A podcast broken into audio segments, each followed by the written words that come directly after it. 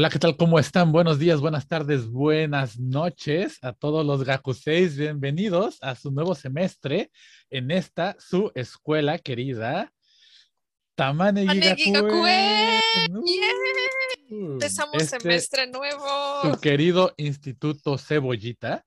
Y bueno, antes de empezar, queremos dejarles un breve mensaje porque pues venimos con todo, venimos on fire en este nuevo año, de, en esta nueva temporada de la temporada 2 de Tamane Gigakuen. Y eh, lo primero que les queremos decir y dar noticia es de que al fin ya tenemos Patreon, ¿verdad? Patreon, o como le quieran decir, ¿no? Uh, ya bueno, inaugurando el mamadorómetro también. sí, ya el mamadorómetro, como sea. venimos on fire. y bueno, eh, ya existía el Patreon de, bueno, que yo tenía de World Japan, que luego mudó a Edo Hakase, pero ahora ya va a ser todo adaptado a Tamanegi Gakuen, ¿no? Entonces, para que pues sepan que la lana que le metan ahí, pues va a ir directo a este proyecto y que, eh, bueno, digo, finalmente ya depende de cada quien, no es obligación participar, pero pues si quieren tirarnos una mano para que tengamos mejor equipo, que podamos eh, de repente hacer, por ejemplo, por alguna excursioncilla por ahí para poder traerles más información o entrevistas o algo así, pues hay que hay que, necesitamos más equipos sobre todo, ¿verdad? Entonces, entonces pues por ahí, por ahí va la cosa, ¿no? Este, eh, y precisamente con este espíritu que traemos de que sí vamos a abrir Patreon y vamos a eso, pues queremos hacer nuevas cosas, ¿no? Eh, nuevos detalles por ahí, más contenido que va a ser un poquito más diferente, o sea, el podcast va a seguir, obviamente, pero digamos que vamos a hacer como pues algunos, algunas clasecillas extra, ¿no? Por ahí, ¿no? Este, eh, tal vez algunas excursioncillas, no sabemos, por ahí secreto, por ahí quién sabe qué vaya a pasar, algo extra va a salir, ¿no? Y finalmente, eh, pues que tenemos una sección nueva, ¿no? Sí, tenemos una sección nueva, pero está al final de este episodio, entonces, pues bueno, ni modo, se van a tener que esperar. No, sí, claro que sí, no, no sé, que, que por cierto, que no tenemos nombre de la sección nueva. Todavía no, así que bueno, también se aceptan sugerencias. Se aceptan sugerencias, se aceptan sugerencias, así que déjenos su comentario ahí, este, en el, en el video o en el Kaikan eh, o en nuestras redes, ¿verdad? Sobre cuál sería el nombre de la nueva sección. Entonces, si quieren escucharla, espérense hasta el final. Y este, también, nuevamente, eh, nuevo aviso, vamos a seguir mandando saludos al Kaikan, checando todo lo que nos dicen, pero Igual, todo eso se pasa al final, después de la clase para no perder tiempo y estar directos. Eh, que la chorcha, que pásame las botanas, que fíjate, directo, directo a la clase, ¿no?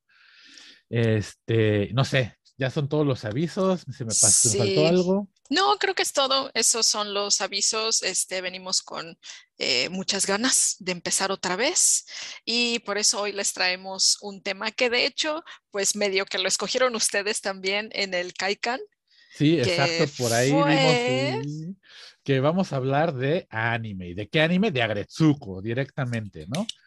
Que es este anime, miren, aquí yo estoy ya en la oficina con mi amiguita, con mi amigui, Agretsuko y mi amiga Feneco, y el, pues el anime del Haida.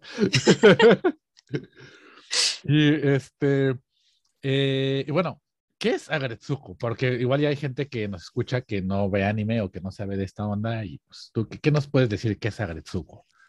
Bueno, eh, Agretsuko es un personaje de Sandrio. El personaje como tal fue creado en 2015. Y bueno, el, el, perfil oficial que viene en la página de Sandrio dice que es una panda roja que la podemos ver aquí. Eh, si están viéndonos en YouTube, aquí Edo Sense la tiene aquí al lado. chiquita, bonita, kawaii, preciosa. Preciosa, sí. Es una panda roja que trabaja en la sección de contabilidad en una compañía que se llama Kiarariman. Es una compañía de, en japonés se le llama shosha, que es como de, como de qué, como de ventas, de cosas así. Este, y dice, Sandrio dice, se pensaría que ella lleva una vida perfecta como empleada, que en japonés se le llama OL, Office Lady. Office Lady. En esta compañía que es de primer nivel, pero en realidad Agretsuko todos los días se tiene que enfrentar a un jefe que la atiborra de trabajo, y vamos a hablar de ese jefe. y a compañeros que son bastante individualistas o egoístas. En japonés el término es jibunkate. Mm. Eh, y aquí viene lo interesante de Agretsuko. Ella no puede responderles como quisiera, así que no le queda más que acumular todo su enojo, todo su estrés y cuando no aguanta más se va al karaoke a liberar todo su estrés cantando. Y eso es lo que nos dice Sandro en la página, pero creo que les faltó algo muy importante que es Que canta heavy metal. que canta. Sí, sí, sí, porque así como ven a esta eh, Bueno. panda roja, chiquita, preciosa, Kawaii se redondita, vuelve kawaii. y satánica. ¡Ah! Exacto, gruñe y acá se avienta sus guturales. Acá. Sí, es justo así, canta del metal más puerco. Entonces, bueno, el personaje, como les dije, fue creado en 2015. Originalmente salía, creo que era en TBS, salían unos eh, cortos, Salieron eh, unos como cortos. Yo, cuatro o cinco minutos, ¿no? Súper chiquitos. sí, sí, sí. Yo, de hecho, yo llegué a ver.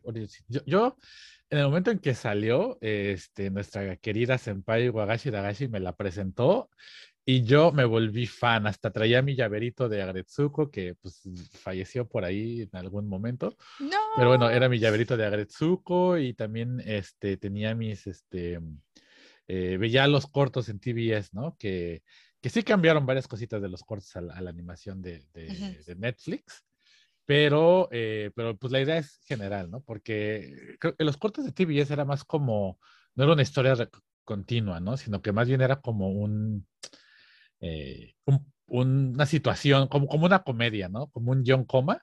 O sea, una situación de la vida diaria de la oficina que se exasperaba y entonces eh, pues ya sacaba el estrés, ¿no?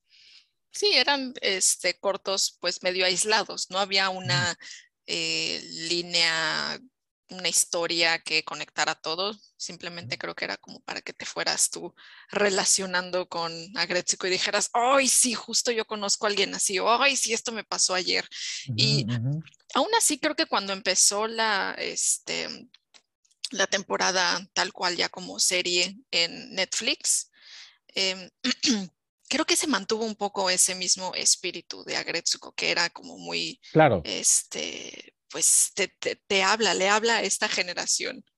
claro, es que eso es precisamente, yo creo que lo- el valor que tiene Agretsuko, además de que como, bueno, si no eres japonés, te da- tienes, es una ventana, ¿no? Como el grupo, como un trabajo corporativo, a la vida godín japonesa, ¿no? Vamos a ponerlo, creo que esa es la, la definición. La vida de oficinista, la vida godín japonesa, creo que esa es una muy buena ventana para, para eso. Eh, pero también es un reflejo, pues, de una generación, ¿no? De la gente que nació en los ochentas, este, principios de los noventas y que ahora forman parte de la fuerza laboral, ¿no? Eh, y que pues prácticamente que tienen valores muy diferentes de la generación anterior, que también hay personajes de esa generación, ¿no? En la, en la serie que se refleja inmediatamente los valores diferentes de ambos y que, y que, bueno, pues muestra sus preocupaciones, sus problemas, sus ansiedades, ¿no? Y que tal vez muchas no, no las expresan tan libremente, pero se ven reflejadas en, Agretsuko. Sí, sí, y creo que eso es lo que en general a los dos nos gustó, ¿no? Eh, y bueno, ¿a ti qué, qué te pareció? Ya me quedó claro que sí te gustó, tenías hasta la monita, como dices. Sí, no, este, yo soy que- fan de Agretsuko, desde un principio yo me volví fan. Eh, a, a mí me encanta eh, eso, ¿no? Precisamente que te va mostrando, o sea, desde que era el TBS, que te mostraba las pequeñas cosas que te, que, te- que, híjoles, que de verdad te levantaban, ¿no? Por ejemplo, hay un episodio del de TBS que después pusieron una escena así en, la serie Netflix, que es de cuando vas de compras y te están friegue y friegue en la tienda, ¿no? De, que si quieres algo, que si quieres algo, que si quieres algo, y dices, no, gracias, no, gracias, no, gracias. ¿no? O sea, esos pequeños detalles de la vida diaria que dices, hijo de tu... A, eh, pues, em, sobre todo es que refleja ese sentimiento de muchas veces, y yo creo que toda persona que ha trabajado en una oficina lo siente, de esas ganas de querer ir y mentársela a alguien y que te las tienes que aguantar así, pero, oh, ¿no? Porque pues te pueden correr o no sabes y todo, y creo que es un problema generalizado, ¿no? De, de, querer expresar, de querer contestar algo y no, pues, tienes que aguantar, ¿no? Ujú. Sí, sí, sí, yo también me declaro fan. Yo no lo vi cuando estaba en TBS. sí sabía del personaje y medio, sabía de qué iba, pero sobre todo por Wagashi Dagashi, que ella estaba hable y hable de Agretsuko y dije, ah, pues sí, suena interesante, pero como que nunca le di una oportunidad en ese entonces. Pero cuando vi que ya salió la serie de Netflix, dije, ah, ok, bueno, pues ahora ya no tengo este pretexto, ahora sí le voy a dar. Y me encantó, me encantó justo la eh, escena que tú estás diciendo que se adaptó del corto de TBS a, la serie de Netflix de cuando está ella en una tienda de, que según yo es como Tutuana, no sé si conozcas esa tienda, que es una tienda como principalmente de calcetines, medias, mallas y pijamitas para mujeres principalmente. Y ella está en una de estas tiendas y está una como alpaca que es la, la pues el staff de la tienda y le está diciendo, este, hola, bienvenida y yukuri kudasai, eh, goran yukuri goran. Y que te dicen como, sí, adelante, pasa, ve con calma, ve con calma, ve con... pero es tan real es tan real esa escena. que te están siguiendo y te están diciendo, sí, sí. Sí, sí, sí. Es, que inclusive, ¿sabes de qué me acordó? De, bueno, hace poco en, las navidades, la doctora Lisandra me acompañó a comprar ropa de la morra que estaba ahí de metiche. Sí, es así, es así. Y agarras tantito algo y te dice, tenemos otras tallas y otros colores, y si no los encuentras te podemos ayudar, pero están como allí. O con, el point tocado también, así de, ¿tienes La, tarjeta de puntos? Te la hacemos. Y entonces, este, no más quiero comprar, estoy viendo, déjame en paz. Por favor, déjame en paz. Y, y, eso es muy real, esa escena, y de hecho es del segundo episodio, creo que de la primera temporada, y, y me llegó al corazón. Dije, es que esas somos todas nosotras, todas las que hemos entrado a un tutuana, y no hay mujer que no haya entrado a un tutuana en esta isla. todos hemos vivido eso, todos hemos tenido a una alpaca diciéndonos, tenemos más tallas, amiga. y pásale, pásale sin compromiso. me encantó, me encantó como aquí, aquí en mi cocoro, en mi cocoro que le gustan los calcetines, así me llegó y no paró. Desde ese momento como que hubo más y más y más eh, escenas en las que yo me sentía conectada con lo que vivía Gretsuko, a pesar de que yo nunca he tenido un trabajo como el de ella. Y aquí en Japón yo no trabajo en una oficina como la de ella. Eh, sí hay muchas cosas que pues sí resuenan en mi experiencia como persona que trabaja pues, entre en un sector entre, entre 30 del treintañera. Sí, sí, sí, más o menos. Ese, ese es el, el, el, grupo del que está hablando. Y bueno, también algo que creo que es importante que vamos a hacer es que aquí no vamos a disectar la serie, ¿no? No vamos a estar hablando de cada episodio o de cada temporada o es así. Más que de eso, eh, queremos hablar sobre eh, darles elementos, ¿no? Sobre eh, la situación laboral en Japón, sobre la experiencia de trabajar en una oficina en Japón, sobre distintas problemáticas que se muestran dentro de Agretsuko, para que cuando vean la serie, si no la han visto o si la están viendo, pues la vuelvan a ver. Ahí les dejamos la tarea, ¿no? Y pues traten de identificar estos problemas de los que les estamos hablando, ¿no? Esta situación de la que les hablamos. Eh, así que, pues bueno, vayan, escuchen este episodio. La tarea es esta, ¿no? Escuchen el episodio. Después vuelvan a ver la serie si ya la vieron o eh, si no la han visto, pues échale un ojo. Está en Netflix.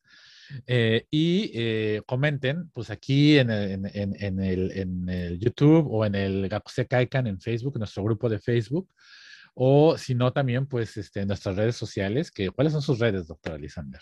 Lisander One, W-A-N, en todos lados, en Instagram, en TikTok o en Twitter, ahí me pueden echar sus comentarios sobre Agretsuko o como cualquier otra cosa kawaii o perritos, ahí perritos. Sí, perro intenso, ¿no? Por un momento no entendí. Dije, ¿cuál perro intenso? Perro intenso. Ah, bueno, pues ese también. También, perritos o perro intenso también, ¿por qué no? Sí, va, va, va, va, yo jalo. Y a mí también me pueden eh, mensajear, ya saben, en el Kaikan, pueden dejar un comentario aquí en el, en el, en el YouTube, por ejemplo, o pues en arroba edo-grampa, eh, en eh, Instagram, Twitter y TikTok eh, para que nos digan, ¿no? Pues qué les pareció, qué cosas identificaron, qué cosas les hicieron interesantes, ¿no? Y bueno, básicamente, como ya dijimos, vamos a hablar de qué son estas preocupaciones laborales, de qué es esta, bueno, la situación del sistema laboral de, de aquí en Japón, ¿no? Y, no sé, ¿tú qué opinas? ¿Qué, qué, qué piensas de, de, esto con, con Agretsuko? Pues eh, sí, como tú estabas diciendo, no vamos como a, a, diseccionar cada temporada o cada, este, cada episodio, ¿no? Más bien vamos a hablar como de forma general. Uh -huh. Y con esto en mente, de forma general, aún así, a mí me parece que las temporadas que reflejan más estas preocupaciones laborales y las preocupaciones de esta generación se ven mejor reflejadas en la temporada 1 y la temporada 4, creo yo. Mm. ¿Qué opinas? Yo creo que son las que más lo reflejan, sí, pero pues tanto en la 2 como en la 3 también hay algo ahí de eso, ¿no? O sea, eh, porque siempre está persistente esta, esta fantasía de Agretsuko de dejar de trabajar. Sí, claro, claro, claro. Y como que en, el, en la temporada 2 y en la temporada 3 medio que te enseñan este, estas alternativas, creo yo. Sí, exacto, ¿no? Estas alternativas que tiene a, a, a dejar de trabajar, pero que también eh, nos, nos, muestra, eh, pues que dar ese paso, por ejemplo, a, a convertirte en un eh, entrepreneur, por ejemplo, en tener tu propio negocio, como le dicen, ¿no? Ahí mamadorómetro al tope, eh, pues tampoco es tan fácil, ¿no? O sea, que sí hay un costo del riesgo que se tiene que evaluar y que, y que ese riesgo pasa en todos lados, ¿no? Como en, en, Japón, como en México, y que de cierta manera, o sea, como que también te evalúa un poco de que, pues sí, es cierto que hay gente que se vuelve entrepreneur, pero tampoco está mal decir que, bueno, yo prefiero tener mi cheque estable, ¿no? Uh -huh. Claro, claro. Y también eh, específicamente de la temporada 4, no, no, no, uh -huh. temporada 3, perdón, que es cuando uh -huh. es la temporada de las idols, ¿no? Sí, en esa creo que también te enseñan eh, otro tipo de independencia laboral que es dedicarte un poco a un, a un hobby sin dejar tu, tu trabajo de, de, día, por decirlo así. Es decir, tener como tu side gig que uh -huh. haces como por, pues por interés, por hobby, por chido y tener ahí como un, este, un ingreso extra. Pero bueno, es, esa es una, una alternativa también. Y de forma muy interesante, eh, resulta que este hobby es el de los idols, que también tiene mucho ahí que, des que desempacar. Sí, que yo creo que para hablar de las idols y de lo que muestra Gretsuko sería más bien un episodio específico. Yo también lo de creo. Idols, o sea, sí, específicamente sí, sí, de Idols, ¿no? Y de la temporada 2 creo que es también cuando se toca mucho el tema de la, pues, dejar de trabajar y dedicarse al hogar y casarse y todo esto, y te demuestra también que hay mucha presión social Uh -huh, eh, pues presión social de, del entorno y especialmente de la mamá de Agretsuko, que uh -huh. le está diciendo como de, ay, oye, ya te conseguía no sé quién y así. Pero también a Gretsuko de cierta forma pues lo tiene ya inculcado, ¿no? Como uh -huh. que se ve que esa es su ansiedad en esa temporada de, ay, bueno, pues igual y ya es hora medio de, pues, de buscar esa alternativa, ¿no? Pero al final... ¿no? Sí, sí, sí. Al final, pues bueno, ya, ya veremos este, cómo terminan esas cosas. Pero bueno, se tocan también estas alternativas, como tú dices, es cierto. Sí, sí, sí. Sí, claro, que también son partes de, la, de las ansiedades de la, de la mujer trabajadora, ¿no? Porque pues también vemos que eh, estas, por ejemplo, hablando del matrimonio, ¿no? Esta eh, presión social que existe sobre la mujer japonesa, bueno, que existe en todo el mundo, yo creo, pero sobre todo ahora más, la, la, en la mujer japonesa aún se siente como unos años atrás, ¿no? Esta presión de que a fuerzas tienes que casarte, de que tienes que tener hijos, de que tu rol al final es ser la, la pues, jefa del hogar, ¿no?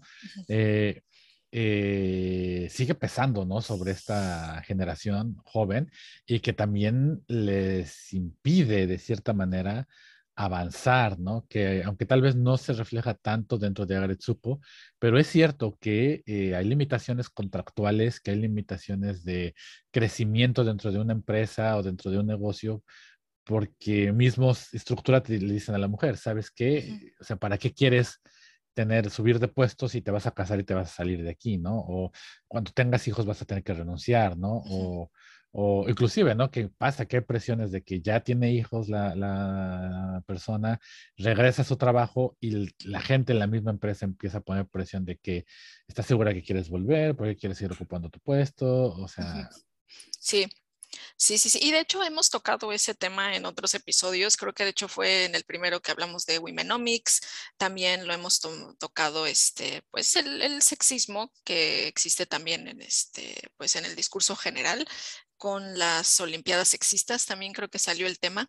Pero aquí también a mí me gustaría tomar, eh, perdón, tocar otro, este, otro ángulo de este mismo, esta misma situación me gustó mucho una, una parte de un libro que se llama Modern Girls on the Go, que está editado por eh, tres académicas que se han dedicado a estudiar, pues, eh, de diferentes formas las culturas de, mujeres.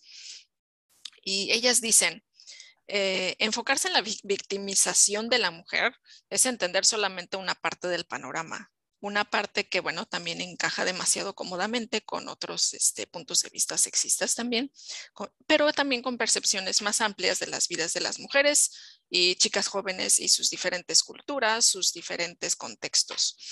Y a mí me gusta mucho que ellas quieren ver a las mujeres, bueno, no quieren, ellas quieren más bien demostrar que las mujeres son, ellas las llaman subjects in motion, son sujetos que están en constante movimiento, no son nada más como receptáculos de ansiedades de la modernidad, de qué, qué, qué, sigue para las mujeres, que eh, seamos como símbolos caminando de, de femineidad, de feminismo, de etcétera. No, no, no. Y creo que Agretsuko también no pretende ser eso, pero es simplemente una, una chica, una mujer de 25 años, eso es lo que lo que dice también Sandrio oficialmente, Agretzko tiene 25 años, están simplemente intentando, pues, este, entender su propio contexto, hacer su propia historia. Quieren, como lo, dice este libro, aprovechar las fisuras de la modernidad.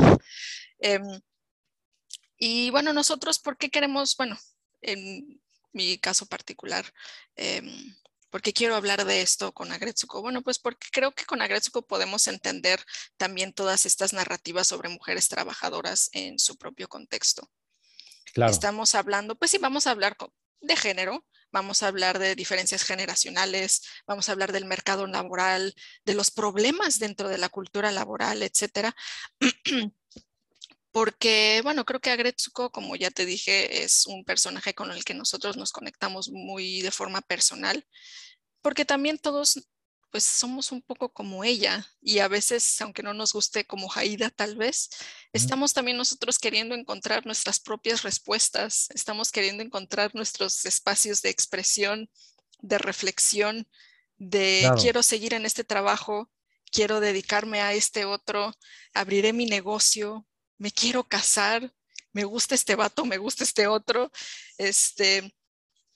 Y pues bueno, eso creo que Agretsuko es eso, es esta mujer en movimiento, es esta mujer que no está nada más aquí como para decir, ay, no, no, no me están tratando muy mal. No, no, no, ella es alguien que, pues está allí para, para moverse, para hacer que muevan las cosas. Pues, pues, básicamente, como hemos dicho mucho en este, en este podcast, ¿no? No es una versión romántica de la mujer. Y romántica me refiero a ambos extremos, ¿no? Al extremo de es una pobre víctima que no sabe qué hacer de un sistema, eh, porque pues obviamente no estoy diciendo que el sistema sea perfecto ni para nada, pero que pues finalmente no, o, que no sufre las, los, problemas de ser mujer en este sistema eh, patriarcal, pero eh, no se refleja ella como una víctima constantemente, ¿no? Y por el otro lado, tampoco es un ídolo que quiere venir a romper con todos los cánones, que quiere venir a romper con todo lo que existe, ¿no? Porque eh, pues simplemente está mostrando, como ya hemos dicho, las ansiedades de una mujer de 25 años trabajando en una empresa, ¿no? Que además, dicho sea de paso, es el reflejo, estamos hablando de un, tipo de oficinista, ¿no? De un tipo específico de fuerza laboral no refleja el, pensamiento de, la clase obrera, por ejemplo, no refleja el tipo de vida del trabajador agrícola, por ejemplo. Eh, e, es de que sí podría decir, podría decirse que es el trabajador de clase media generalizado, pero que al mismo tiempo no es, inclusive dentro de los salaryman, ni siquiera es el que es la mayoría, ¿no? Porque está trabajando ella dentro de lo que, dentro del mismo Sanrio la define que ella trabaja en una empresa de élite, ¿no? Una de las grandes empresas, ¿no? De esas que, que se pueden dar un, un, contrato de trabajo de por vida, que vamos a platicar un poquito de eso, pero que no, no, no, eh, no todas las empresas más chicas pueden pasar eso, ¿no? y, que, y que inclusive estas empresas este, dependen del trabajo de empresas más chicas, ¿no? Muchas veces, o sea, el éxito de estas empresas grandes muchas veces proviene del tomar ventaja de empresas más chicas, muchas veces, ¿no? Entonces, este, eh, creo que eso es una muy, muy importante anotación, ¿no? Eh, Sí, también, este, pues bueno, sí, Agretsuko justo en este, mm, en este mismo mood, sí toca cosas pues bastante interesantes, bastante profundas, sociales y este, culturales y como ya lo dijimos del ambiente laboral, pero al mismo tiempo no está aquí para leccionarnos.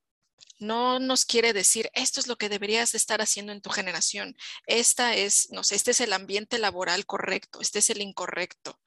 Este, creo que dentro de la caricatura que es, em, mantiene esa neutralidad de quererte demostrar más bien como la pluralidad de opciones, la pluralidad de personas que están alrededor de ti trabajando contigo y sus diferentes, pues, intenciones, trasfondos, intenciones, e intenciones. Porque también es eso, ¿no? Que, que, son cosas que de repente vamos descubriendo de repente de cada uno de los trasfondos de, de cada personaje, ¿no? De que, por ejemplo, ah, se me olvidó el nombre de la, la señora hipopótamo, este a Kabae-san. Kabae-san, que pues es la que le encanta el chisme, ¿no? Y ahí está en todo eso. Y, pero también te resulta que poco a poco vas descubriendo pues su vida, que está casada, que tiene hijos, y, que inclusive eso se muestra también dentro de, de, de, de, Agarzuko, ¿no? Que el ser casada con hijos te puede llegar a traer problemas dentro de la empresa, ¿no? Eh, y que a pesar de que sí, pues todos dicen, ah, pues es la ñora, ¿no? Que está trabajando, porque pues sí, o sea, es como que todo el mundo pensaría, ¿no? Eh, pues también de cierta manera ocupa un rol dentro de la vida de la empresa, ¿no? Que precisamente por ser la ñora es como la mamá de los empleados más jóvenes, ¿no? La que los motiva, la que los pone en un lugar, o sea, y, y, insisto, ¿no? Tiene eh, eh, como que estos pequeños roles y a través de los distintos personajes demuestra distintas problemáticas. Que además, a mí lo que me gusta, que yo creo que a mí lo que me gusta mucho de Aretsuko, hablando de esto, precisamente de no romantizar cosas, es que no romantiza el esta cuestión del trabajo japonés, ¿no?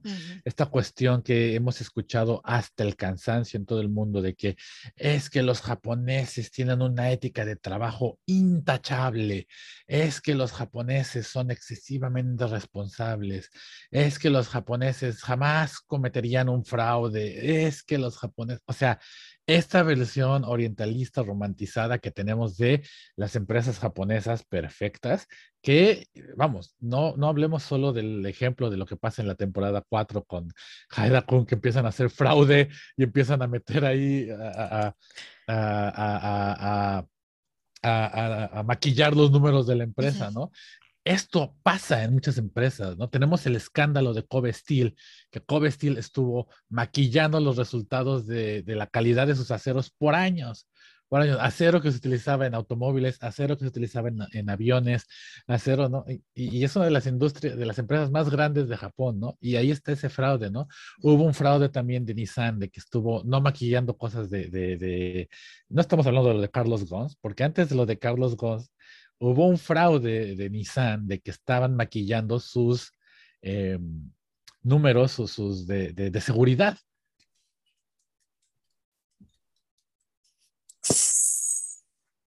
¿No? Entonces, de, la seguridad de sus automóviles, ¿no? Entonces, ah, eso se ha pasado, o sea, no, no, no, no es único, ¿no? El caso de TEPCO, que hasta la fecha seguimos sin saber qué pasó con lo de Fukushima, ¿no? Entonces, eso es un problema del Japón corporativista y que sigue existiendo hasta la fecha, ¿no? Y entonces, eh, lo que nos demuestra aquí Agretsuko, y hasta tengo la nota, ¿no? Porque de, ese, es un poco de, lectura acerca de, pues digamos un poco del contexto histórico de cómo se desarrolló el sistema laboral japonés, ¿no? De oficina precisamente. Bueno, insiste, la idea de, de, Japón, ¿no? Y me, me gustó mucho esta, este quote, la saqué del libro que es el, el Cambridge Companion, el, el, compañero de Cambridge, de, hacia la cultura japonesa moderna, que fue editado por Yoshio Sugimoto, y el capítulo de la cultura de trabajo eh, lo escribió Ross Mauer, y aquí está este, este quote que a mí me gustó muchísimo, ¿no? Que dice así, las largas horas de trabajo que, de, que muchos japoneses ponen en, en, su, en su chamba, pues, refleja más probablemente la forma en que los parámetros estructurales delimitan las opciones del mercado laboral eh, que el valor que los japoneses le ponen al trabajo en sí mismo, ¿no? O el valor que el trabajo les da a ellos, ¿no? O sea, esta cuestión, esta imagen de, que tienes a un japonés trabajando hasta las 11 de la noche, 2 de la mañana, este, de que están eh, eh, prácticamente esclavizados por su trabajo, no es realmente por un compromiso excesivo, por una, eh, por esta cuestión de, de, yo llevo a la, la, la, la, camiseta. La camiseta, ¿no? que es como, que es finalmente como lo que nos han querido vender, ¿no? Durante muchos años, que es como de que, bueno, sí, yo empresa te contrato, pero tú a, mi, a cambio, o sea, de este, digamos, contrato social que existe del trabajo de por vida con, este, pues, venderle tu alma a la empresa, ¿no? Pero más bien pues es, es, porque el sistema está diseñado así, ¿no? Se, desde la Revolución Meiji se ha hecho una, eh, un discurso, ¿no? En que el reto de la industrialización o en este caso del desarrollo económico como un asunto de importancia nacional, ¿no? En el que pues siempre el focus tiene que ser que el desarrollo... Eh, o, o como sí, que el enfoque siempre ha sido el desarrollo social y económico como las guías del cambio cultural y estructural, ¿no? Sí. O sea, básicamente el desarrollo económico que va de mano, que, que, con eso va a llevar el desarrollo social y eso va a hacer que pues la, estructura social y la cultura es conforme se va a enfocar a eso, ¿no? Sí, sí, y de hecho ver en estas cuatro temporadas los diferentes enfoques que tiene cada uno de los empleados y los otros compañeros de Agretsuko te hace entender un poquito eh, todas las diferentes formas de acercarse al trabajo. Esta idea de, este, pues, los japoneses que se quedan haciendo el zangyo, el, este, el trabajo de, ¿cómo se llama? El trabajo al tiempo extra, que se dedican toda su vida a la, a la compañía, como tú dices es, es, un, es un sistema, es un sistema que está a la vez, como lo, explicamos en nuestro episodio del Triángulo de Hierro, eh, muy entrelazado con discursos nacionalistas, en el que se piensa que, bueno, ahora aquel, aquel eh, samurái, aquel guerrero que en algún momento dio su vida por su país, ahora la tenga que dar por su empresa, es un discurso creado para generar también una cultura dentro de la empresa. Es un sistema, no son valores intrínsecos de los japoneses. No, no por haber nacido en esta isla ya todos nacen con ese chip, no. Y lo vemos en Agretsuko. Agretsuko tiene, a Agretsuko le urge encontrar otro trabajo. Desde la temporada 1 ella ya se quiere ir. pero también tiene, tiene su amiga que es como medio hippie, que está viajando por el mundo, que está en Japón y se hace de dinero y después se va otro medio año a caiga y que es pues donde sea en el extranjero. Este, está también, por ejemplo, eh, la que decíamos ahorita que es, pues, es la ñora, es la mamá, pero que ella genuinamente está allí porque quiere trabajar y porque necesita trabajar, porque así es, este, así es como ella está, pues, también manteniendo su casa, ¿no? También están, por ejemplo, en la tercera temporada Torajima-san, que es el que este, se dedica a limpiar las ventanas, pero que también a la vez es el manager de las idols, es otra forma de trabajar. Entonces, pues ahí ya tenemos, pues por lo menos ya les di unos cuatro ejemplos diferentes de gente que ninguno de esos está diciendo, yo me voy a poner la camiseta y yo... Nadie está reproduciendo nadie, eso. Nadie, El único que medio se la puso, que se que reprodujo ese discurso, fue el Haida Kun y fue porque se lo le hicieron un lavado de cerebro, ¿no? O sea, ¿no? Porque le hicieron el coco wash de que tú trabajas para la empresa, tú metes, y es parte de eso, ¿no? O sea, básicamente ahí te está demostrando que existe un discurso que te está, eh, que te está eh, tratando, pues, exacto, de, hacer como un coco wash de que eso es tu deber, ¿no? Una presión social finalmente, ¿no? Eh, y, es eso, ¿no?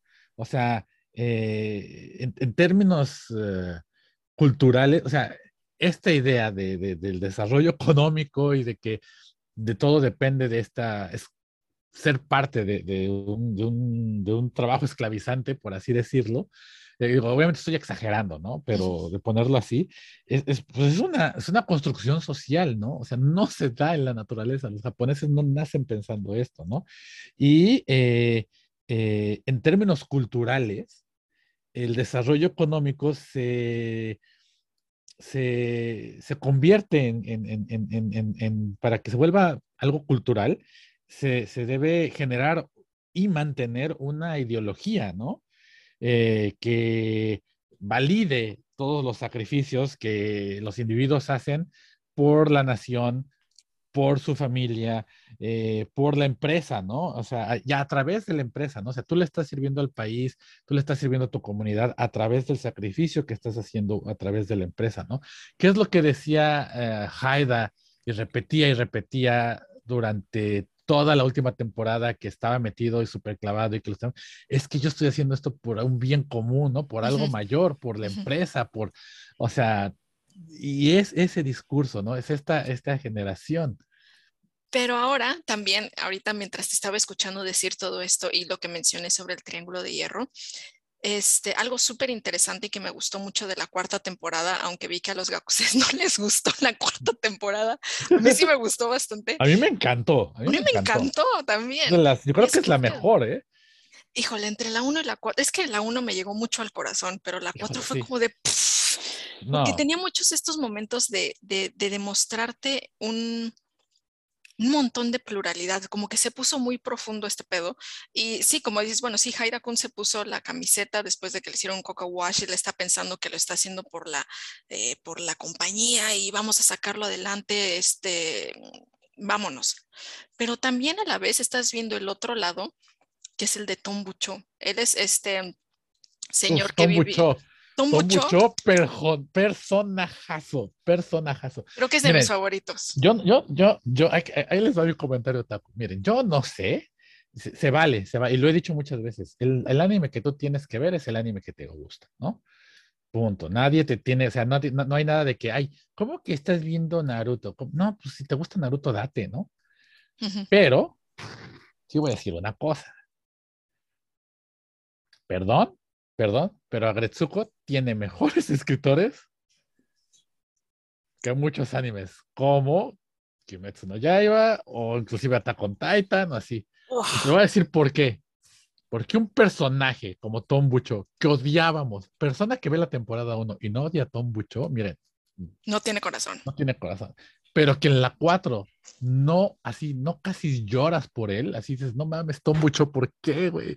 O sea, y que o sea, son escritorazos, escritores que te pasan de odiar un personaje a querer decir, no mames, Tom Bucho, te amo, güey, güey, ya te entendí, güey, ya entendí, así como que...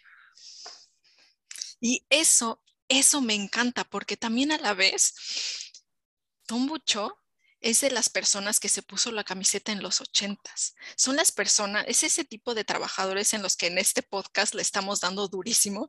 Son ese tipo de señores de, que, que vivieron el auge económico de la burbuja en los ochentas en Showa, que este, pues bueno, e-, él, sí creció en este contexto en el que de verdad se creía o más bien se estaba forzando mucho la idea de que todos tenemos que sacar este país adelante a través de la economía, pero también parte de ese discurso era, en esta compañía todos somos familia. Y él mismo lo dice. Por eso yo no voy a correr a nadie. Yo no voy a correr a nadie porque aquí todos estamos juntos. Y yo, y si este barco se hunde, yo me voy a hundir con este barco. Pero yo no corro a nadie. Y yo creo que eso nos está demostrando también como estos dos lados de darlo todo por la compañía. eh, por un lado, Haida lo vio como darlo todo, incluso lo ilegal, pero Tom Bucho lo vio como darlo todo, incluso este, mm, ponerme al tú por tú, aunque seas el chacho, aunque seas el presidente de la compañía. Ambos lo interpretaron de formas diferentes, pero creo que la idea era la misma, querer proteger a la compañía, querer proteger al grupo por un bien común. Entonces, a mí eso me encantó de la cuarta temporada, que era otra vez, no te quiere dar una lección, no te quiere decir, este, ponerte la camiseta es algo malo, no. Más bien te está diciendo, bueno, hay diferentes formas de interpretar lo que significa ponerse la camiseta en el ambiente laboral. Claro, claro, porque además es eso, ¿no? Porque, y, es eso, ¿no? Es que mucho te amo. Es que, o sea, es que es eso, ¿no? A mí me encanta cómo la interpretación de Tom Bucho viene de esa, de esa ideología ochentera en que dice, pues es que nosotros nos ponemos la camiseta porque todos comemos de aquí, ¿no? Y si todos vamos a comer de aquí, pues yo no voy a correr a nadie, ¿no? Sí, porque es gente también que, que pues vivió la guerra, vivió la posguerra. Sí, le tocó, le tocó. Entonces es como de no vamos a correr a nadie, ¿no? O sea, y, y, y, que inclusive es, es, eso, ¿no? O sea, de, de, de, de a, a, mí, justo empieza esta, esta temporada eh, de, de, de, cómo, eh, ¿cómo se llama? De, de, de, de, de Agretsuko, la última, de que están pues, este eh, Tom Bucho y este, ay, se me olvidó el nombre, de la otra señora que también trabaja con, con, con ellas. ¿La, que ¿La serpiente? La, serpiente, sí, sí, sí. Ay, no me ah. acuerdo. A ver, por favor, Gakuses, ayúdenos. Ayúdenos, ayúdenos. Ah, punto extra. Punto extra. Bueno, ella. este. Eh, Subone, Subone, Subone, Subone, Subone. Bien.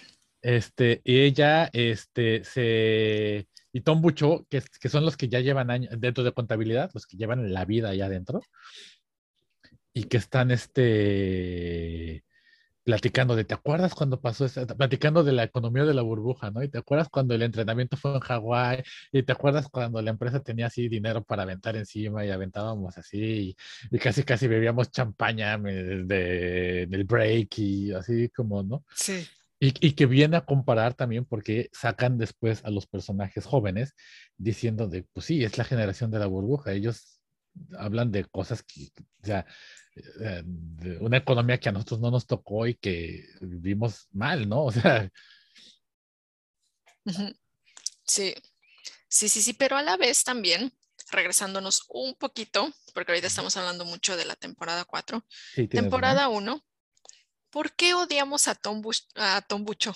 ¿Qué fue lo que hizo, digamos, mal? Sí, sí lo hizo mal. Otro punto por el que creo, creemos que Agretzko no está romantizando nada de, del labor japonés. Pawahara.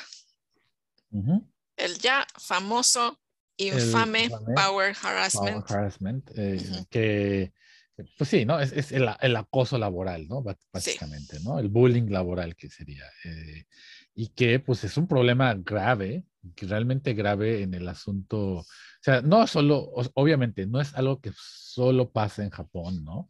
Eh, pasa en muchos, en muchos lugares del mundo. Eh, eh, hay habido estudios que de este problema en Francia, en Europa, en, y obviamente estamos seguros que en Latinoamérica esto pasa seguidísimo, ¿no? Este tipo de, de, de, acoso, ¿no? En el ambiente laboral. Y que, pues, es, es un problema bastante grave, ¿no? O sea, que inclusive eh, cuesta trabajo definirlo, ¿no? De alguna forma. Eh, eh, porque ni siquiera, creo que ni siquiera está definido legalmente, ¿no? Eso vamos a hablar ahorita más adelante. Pero, ¿qué es? ¿Qué es el, el, el, Power Hara, ¿no? Y pues básicamente, estoy, es que tiene una definición que no la encuentro. Ya la encontré. Sí, es el empeorar eh, el ambiente laboral o hacer a un trabajador sentir inseguro uh, sobre su empleo a través de discursos o del, del, habla o de conductas que infringen sobre que, la persona, ¿no? Y su dignidad de manera continua y más allá de lo que serían sus, sus, obligaciones de laborales, eh, en virtud del, del, poder de, que tiene una persona por encima de esa persona, ¿no? Em, y que inclusive otro, otro autor, Kleinman, lo define que básicamente pues es la violencia de la vida diaria, ¿no? Que se vuelve múltiple y que es normativa, ¿no? Y que pues viene de, de, las interacciones dentro de la vida, vida, vida social, ¿no? Pero bueno, es, es, es, es, parte de, es algo que ha pasado dentro del, del ambiente laboral japonés de oficina, ¿no? Que se ha ido evolucionando y que se ha mantenido, ¿no? de distintas formas, ¿no? O sea, que puedes ver desde el discurso, ¿no? Desde gritarle al empleado, desde decirlo, o por lo contrario, desde ignorarlo, ¿no? Desde convertirlo en que es alguien que no existe, ¿no? En que está ahí nada más haciendo polvo y que ahí el acoso entonces implica eh, hacerlo sentir inútil, ¿no? Sí, sí, y vemos que, bueno, específicamente qué es lo que hace Tom Bucho durante la temporada 1. Creo que ese es como el tema principal de la temporada 1, de hecho, cómo Tom Bucho trata súper mal a este a Gretzko. le, creo que ahí es cuando le empieza a llamar este Koshikake, que es como este como el respaldo. ¿No? Como el respaldo de una silla. Y este, o también le dice como, este, ah, tú no vas a estar aquí por un ratito, pues que, o sea, tú no sabes hacer nada, ni siquiera sabes hacer esto, ni siquiera sabes hacer tal. Le da un montón de trabajo y también, además de todo, la pone a hacer tareas que normalmente son consideradas como un poco, pues bueno, humillantes, ¿no? Como que le dice, a ver, tú ponte a hacer esto, pero también tráeme el té. O a ver, ponte a hacer tal, tal, tal y tal, le da un montón de papeles, pero también ponte a limpiar mi, este, mi espacio, ponte a limpiar mi escritorio. Y, y bueno, pues este, es como lo que tú decías, ¿no? Estos son este tipo de violencias, no son violencias como de, este, no pues, necesariamente física, pegarle a alguien, que ¿no? sí pasa, que sí, pasa, claro, que sí pasa en Japón. Bueno, en todo el mundo supongo que debe pasar, pero aquí hay casos documentados, claros. Sí, no, sí, sí, sí pasa, sí pasa, pero los que creo que son los más comunes son los que se ven aquí en Agretzko, que es este, pues bueno, humillación, eh, palabras y todos los días pues tener que lidiar con esto.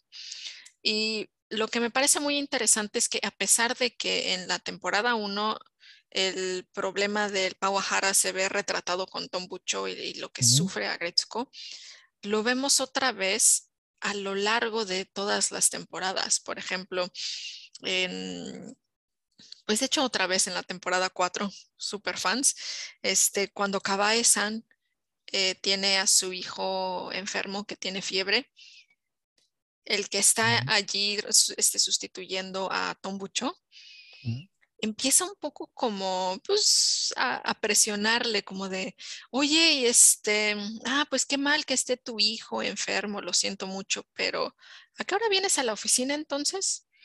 Sí. Y Kabae-san está de, no, es que pues, es que sí está muy enfermo, tiene mucha fiebre. Ay, pero es que hay mucho trabajo y aquí está otra vez, ¿no? Como no lo hacen directamente, pero es esta presión de que es que hay mucho trabajo, necesitamos que vengas y, y este, pues empieza a sentir mal, ¿no? Y como que voltea a ver a su hijo y está como de, es que de verdad no puedo ir. Y los demás en la oficina son los que le dicen al jefe, nosotros vamos a tomar el trabajo de Kabae-san, como ya deja de molestarla. Luego aquí ese fue otro punto, de otro ejemplo de Pawahara. Y otro, otra vez, Tom Bucho, precioso, este gran personaje. Él en la temporada 4 es víctima de Pawahara. Sí, exactamente, ¿no? O sea, o sea como que vemos cómo cambia de, de, o sea, que hasta dentro de la estructura eh, ejecutiva, por así decirlo, que él es el, bueno, Tom Bucho es el gerente de contabilidad, ¿no? Eh, se, se, refleja mucho esto de, de, del acoso, ¿no? Del Power Hara, ¿no? Pero aquí es un Power Hara diferente, ¿no? Aquí es como, como Tom Bucho se atrevió a retar al CEO, ¿no? Se atrevió así como de, ah, no vas a ir conmigo, cámara, no te voy a correr porque no puedo. Que también vamos a hablar un poquito de eso, ¿no? ¿Por qué no corren a Tom Bucho? Tan fácil que es eso, ¿no? No te voy a correr, pero te voy a eh, poner una tarea 100% inútil. Te voy a aislar del resto de los empleados, te voy a poner, o sea, te voy a humillar. Y voy a hacerte sentir que tú, o sea, te voy a hacer sentir tan mal, tan inútil, tan humillado, que tú vas a renunciar. Sí. Sí, sí, sí. Y de hecho ahorita, bueno, vamos a hacer un pequeño paréntesis, eh, pues para hablar sobre esta situación del correr a alguien, o más bien por qué no se puede correr a alguien eh, tan fácilmente en, en, Japón. Nada más aquí interrumpo rápido el podcast para darle las gracias a Wagashi Dagashi Senpai, porque pues no encontrábamos esta información en una fuente fidedigna, ¿verdad? Y entonces ella nos dio y nos ayudó para encontrar con la información, así que pues gracias a Wagashi Dagashi por tirarnos un paro ahí, ¿no? Entonces, y pues vayan y síguenla y seguimos con el podcast. Y bueno, esto es porque, bueno, como ya lo hemos mencionado antes, en estas grandes oficinas, en estas grandes compañías, existe eh, un tipo de empleo que es de por vida. La, básicamente... Se, llaman contratos, contratos eh, por tiempo ilimitado. Tiempo, tiempo, de, contratos de tiempo indeterminado. De tiempo indeterminado, exacto. Sí, y pues básicamente es eso, tú ya firmaste un contrato por tiempo indeterminado, que es básicamente pues toda la vida, y la compañía está firmando un contrato contigo de que te va a dar trabajo toda la vida. Ellos te tienen que garantizar que vas a tener un trabajo. Y ese es el y no te pueden correr.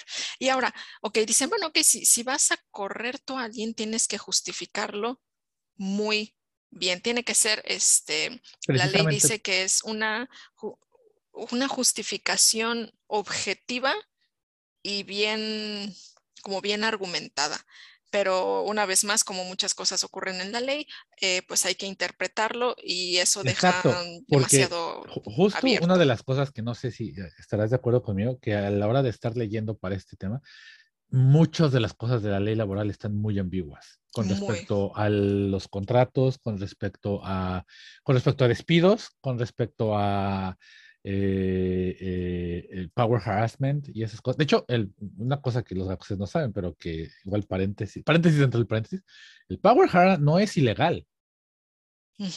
No hay una ley que persiga criminalmente a alguien que haga power hara.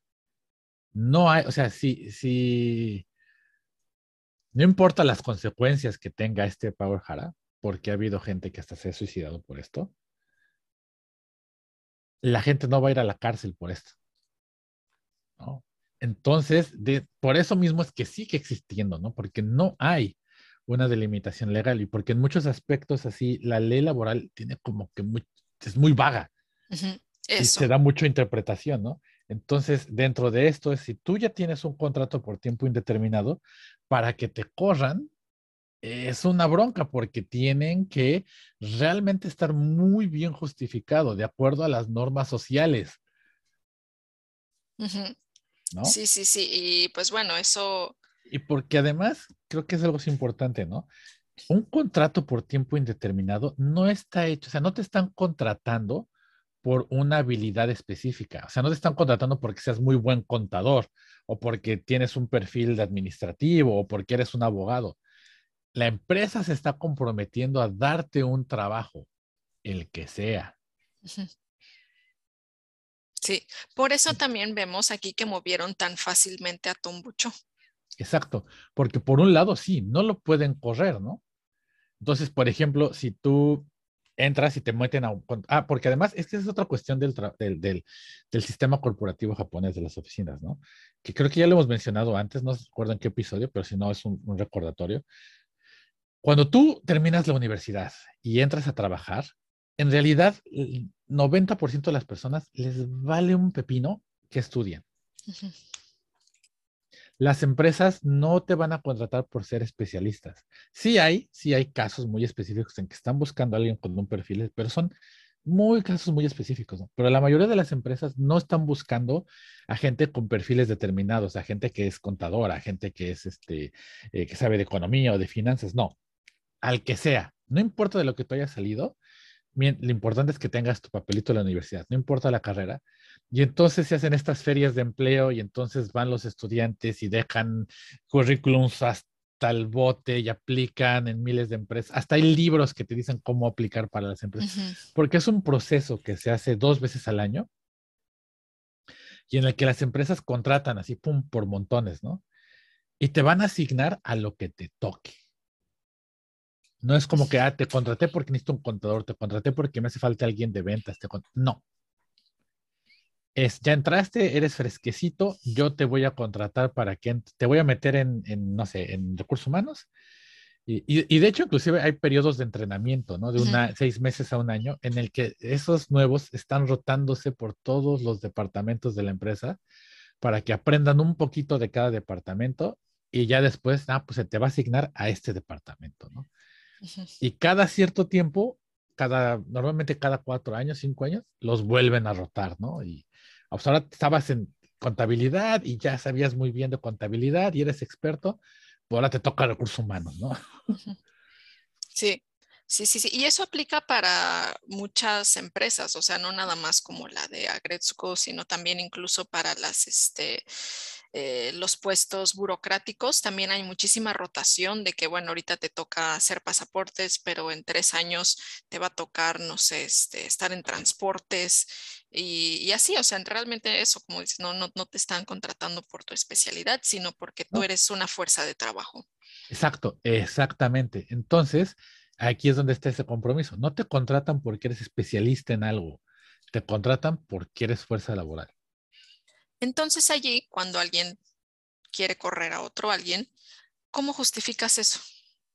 No se puede, porque la empresa ya se comprometió a darte un trabajo. Entonces, insisto, digamos, te meten a contabilidad y eres un asco para la contabilidad. Entonces, la empresa tiene el compromiso dentro de ese contrato, no te puede correr, tiene que buscarte otro chamba dentro de la empresa, ¿no? Ah, bueno, pues no es bueno para contabilidad, pues te vamos a mover a recursos humanos, ¿no? No es bueno para recursos humanos, pues te vamos a mover para ventas, ¿no? O sea, el chiste es que te tienen que dar por, porque así se manejan esos contratos, una chamba, la que sea. Sí, y además, ok, ponle ya que, que alguien se aventura por alguna razón que te quiere correr, te tienen que avisar y, por lo que entiendo yo de este proceso, otra vez, como les comentamos, hay muchas cosas abiertas a interpretación. Como yo lo entendí, fue que te avisan y tú puedes decir que no. Y se supone también que te tienen que avisar dependiendo de cuánto tiempo has trabajado en la, en la empresa. Tengo aquí que, por ejemplo, si has trabajado entre, bueno, hasta dos años, te tienen que avisar un mes antes entre dos y cuatro años, dos meses antes, entre cuatro a seis años, tres meses antes, y si tienes más de diez años ahí, tienen que avisarte seis meses antes que están considerando dejarte sin trabajo. Si en ese momento tú consideras que este es una, pues que no está justificado, que es una injusticia, te tienen que indemnizar y te pueden pagar desde seis meses mínimo de, este, de tu salario hasta 32 meses de tu salario. Dependiendo también de cuánto que también tiempo eso es costoso, por eso es costoso. Por ejemplo, correr a alguien como Tom Bucho es una lana. Es una lanota. Más una lanota, el, porque ya es, este, pues el ir y venir. Exacto, piensen en toda la antigüedad que tiene alguien como Tom Bucho y el puesto que tiene, ¿no? Claro, y además ya todas las personas que conoce, etcétera, porque son personas como lo vimos con este, ¿cómo se llama? Tsubonesan, que tienen también esta misma este, idea de que somos una familia, de que estamos juntos, de que, órale, vamos, ¿en qué te ayudo? ¿no? Es como todo un, network, digamos, una, una, red en la que pues se convierte en una guerra casi política, ¿no? Querer correr a alguien así. Exacto, sí, sí, sí, exacto, es una bronca. Entonces, eh, ¿qué es la solución? Pues nuevamente aplicar un power jara y es decir, o sea, así como en Los Simpson, ¿no? Ah, pues ahora te vamos a nombrar este inspector de abeja Y tu, y tu chamba va a ser sentarte en esta, en, esta, en esta bodega olvidada, donde no hay revistas, donde no hay internet, donde no hay nada, a cuidar que la abeja no se salga del frasco. Y de hecho, también por eso vimos que a Kabae-san no la corrieron en la temporada 4, le dieron la opción de renunciar y ella tenía que considerar si lo quería o no. Porque seguramente Kabae-san estaba todavía bajo ese, ese tipo de contratos, ¿no? Entonces también eh, entra eso, ¿no? O sea, es como de, eh, sí, pero, o sea, pero, y, y además que, que, cabe ver, como lo mencionas, cómo lo hacían, ¿no? Es que pues se ve, se ve que no puedes con tu familia y el trabajo, ¿no? Es que esto es por tu bien, o sea, ¿qué van a hacer tus hijos, no? O sea, es ese tipo de chantaje para que pues renuncies, ¿no? Porque tiene que venir de ella. Quieren que venga de ella. Y ahí es donde empieza el, la, parte del hara, el harassment, el abuso. Entonces, eh, y eso también, ahora, ahora, por un lado, e, este sistema de Seishine tiene, tiene muchos, Seishine es el empleo de por vida, ¿no? Tiene, pareciera de cierta forma que tiene muchos eh, beneficios para los trabajadores, y sí los tiene. Si consigues un trabajo de Seishine, ya tienes dinero estable para toda tu vida, que la neta sí es un dinero estable, quien te pague tus impuestos y seguro, y seguro de gastos médicos, que normalmente son los gastos más fuertes ya con eso, ya es un parote, ¿no? O sea, es una ayuda totototota. Entonces, ya, ya eh, eh, el tener uno de esos contratos, mucha gente, de hecho, en Japón aspira a llegar a tener uno de esos contratos porque pues, te, da estabilidad, ¿no? Pero también tiene, eh, viene pues, con problemas, ¿no? O sea, por un lado, pues esto, ¿no? De que eh, te topas el choque entre los viejos y los nuevos, ¿no? Lo, que eh, en algún momento muestra Haida Kun, ¿no? De que yo llevo años queriendo implementar este sistema de contabilidad que nos ahorraría horas, pero no me dejan, lo siguen queriendo hacer manual, ¿no? Otra cosa que yo veo que puede tener no es una desventaja, pero bueno, a final de cuentas es algo que condiciona la forma en la que se ve el cambio de empleo. Es que si alguien que era Seishine, es decir, alguien que era un empleado eh, fijo, prácticamente de por vida, si esa persona tenía todo esto garantizado y todo iba tan bien y que si algo salía mal, lo podían cambiar de trabajo, etcétera, etcétera. O sea, si tienes todos estos beneficios para ti, y aún así decides cambiar de trabajo, se ve mal, se ve sospechoso, así de, ok, ok, ok, si lo tienes todo, si ya resolviste toda tu vida. ¿Por qué estás cambiando de trabajo? ¿Hubo algún, algún problema por ahí? ¿Hubo algo sospechoso? ¿Hiciste algo mal? Por eso todavía esto se le llama el tenshoku, el cambiar de trabajo. No es tan común, empieza a ser más común ahora. Ya cada vez es más común, ya cada vez es más común. Pero, gente otra vez como Tombucho sospechan. Sospechan. porque, porque, también es eso, ¿no? Porque un montón diría, bueno, que renuncie Tom Bucho y se busque otra chamba. Es muy difícil que alguien como Tom Bucho encuentre trabajo. Porque lo primero que van a decir es, ¿qué hizo? ¿Qué hizo tan mal? Sí. Para que eh, le pidieran la renuncia. O por el otro contrario, porque está buscando tu trabajo. No le fue fiel a su empresa. Exacto. Es un maldito traidor, ¿no? Exacto, exacto. Y claro, sí, como ya lo estábamos diciendo, hay otras opciones. Podría dedicarse a, podría empezar su, consultoría si quieres, podría, este, no sé, podría hacer varias cosas, pero eso es algo que todavía no está normalizado en la sociedad japonesa. Y la verdad es que ya también a la edad que tiene Tombucho, y creo que lo que nos están queriendo enseñar es que él está muy chapado a la antigua, al grado de que en lugar de usar como una calculadora, está todavía usando el abaco japonés. El abaco, sí, ni siquiera, una, calculadora, ¿no? No, ni siquiera. Entonces, como que lo que te quieren enseñar es que es alguien que solo puede hacer ese trabajo.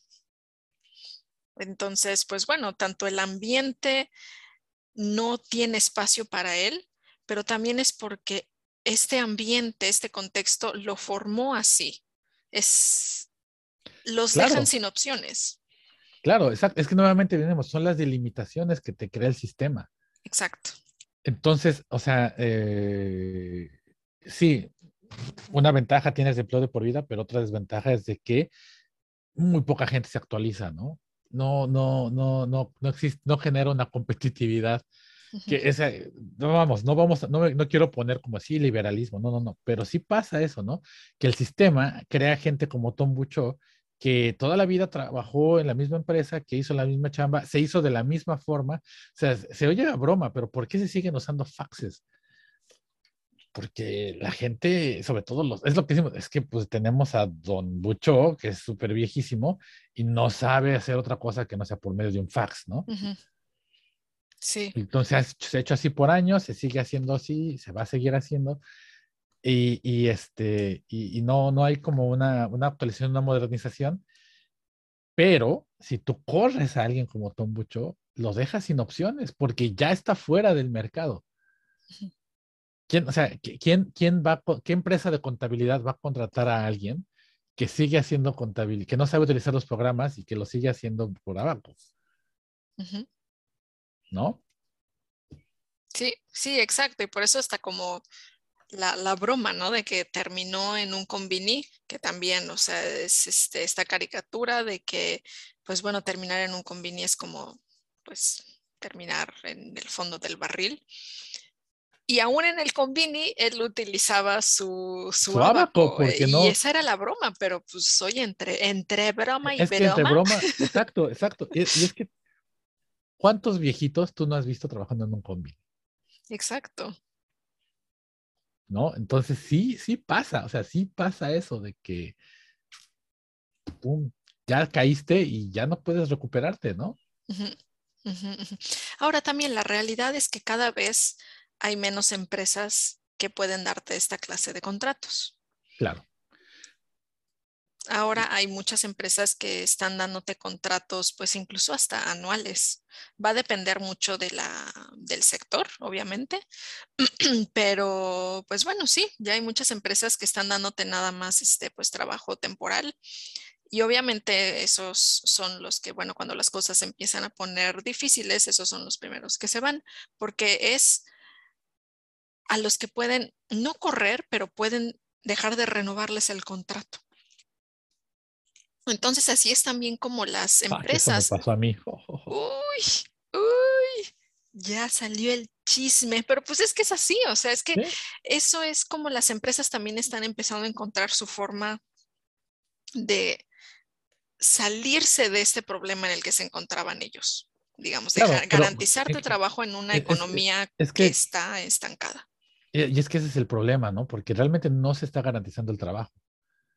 ¿No? Y ese es un grave problema, que tenemos ahora un sistema mixto en el que tenemos a gente vieja que es Shine, que a lo mejor es gente que ya pues debería de retirarse, pero no, no, siguen ahí. Y que por otro lado también tenemos a gente que, este, gente joven, que pues no, o sea, no ve opciones, ¿no? O sea, que tú tienes un trabajo y que al año pues ya te están diciendo, sabes que llega chavo, ¿no? O sea, eh, y que no hay como un, o sea, y que también, por otro lado, esa es una cuestión que vemos constantemente, ¿no? De una generación tipo de la de Tombucho, de la Tsubone, hacia gente como Agetsuko, como Feneco y esos que son más jóvenes, de que, ay, es que ustedes van a cambiar trabajo, es que, lo, como el, el, el, acoso que le hacía Tombucho en la primera temporada, es que tú estás aquí nada más por un ratito, ¿no? o sea, es que tú, o sea, no, no, no, o sea, tú qué haces aquí, ¿no? O sea. Sí, sí, sí, sí, y de hecho los pues los números medio que lo respaldan, ¿no? O sea, ahorita tengo aquí algunos porcentajes en, Tokio, que es donde trabaja Gretzko. Este trabajo permanente, 76% em, de los hombres tienen un trabajo permanente, pero solo el 50% de las mujeres tienen un trabajo permanente. Entonces, también creo que el hecho de que Agretzko haya sido mujer y se le haya este, dicho eso, que era que estaba aquí nomás por un ratito, pues también no es este. No es nada más porque ah, no es coincidencia. tiene que ver con todo, ¿no? ¿Cuál es la idea de que la mujer se tiene que casar? ¿Cuál es la idea de que cuando tenga una familia va a dejar esto? ¿Cuál es la idea de que probablemente tiene un contrato temporal? No creo que alguien de la edad de Agretsuko sea Shine. Exacto. Y, de por vida. Y también, de hecho, esto, para eso también tengo aquí unos números, lo que tú decías, ¿no? De que, pues bueno, alguien como Tom Bucho, que probablemente es alguien que tenga entre 45 y 54 años, casi el 90%, 89% de los hombres de esa edad es alguien que tiene ese tipo de empleo, un, un, empleo asegurado, un empleo de por vida. Entonces, por eso aún más, si alguien de esa edad está pensando en cambiar de trabajo, es considerado una anomalía, es considerado de la, de la minoría de este 10%. Sin embargo, una mujer de entre 25 y 34 años, 73% de las mujeres de esta edad tienen un empleo fijo de, por vida.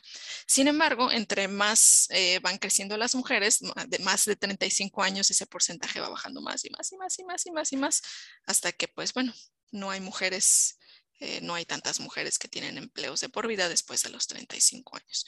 Por lo mismo que estábamos diciendo, por diferentes razones, se este, decidieron eh, pues regresar a la escuela, por ejemplo, o decidieron dedicarse al hogar, que es la mayoría y también es esto, o sea, no hay muchos datos porque estuve buscando esto así de, bueno, y esta gente que no está trabajando o estas personas que están trabajando, ¿en qué sector lo están haciendo? ¿Están, quién está emprendiendo? No hay muchos datos al respecto. No, no, no, no, está como que muy, muy, es que es eso, está todo muy vago, ¿no? está todo muy vago cuando te están diciendo así de, bueno, ok, ¿por qué te saliste? Solo te dan tres opciones. Para el hogar, para dedicarme al hogar, para dedicarme a los estudios o el famoso sonota, o sea, y otros. Pero pues no hay ninguna, ningún dato sobre qué es, qué, qué implica ese otro. ¿Qué son esos otros, no? Claro. ¿Cuántos están dejando el país también? Que creo que es eso algo que está ocurriendo mucho en esta generación. Varios están empezando a considerar dejar el país. ¿Dejar el país? No, o muchos otros también, como la, la amiga de, de, de, Agretsuko, ¿no? La, creo que se llama Puko. La, la, creo, no estoy de no me acuerdo bien.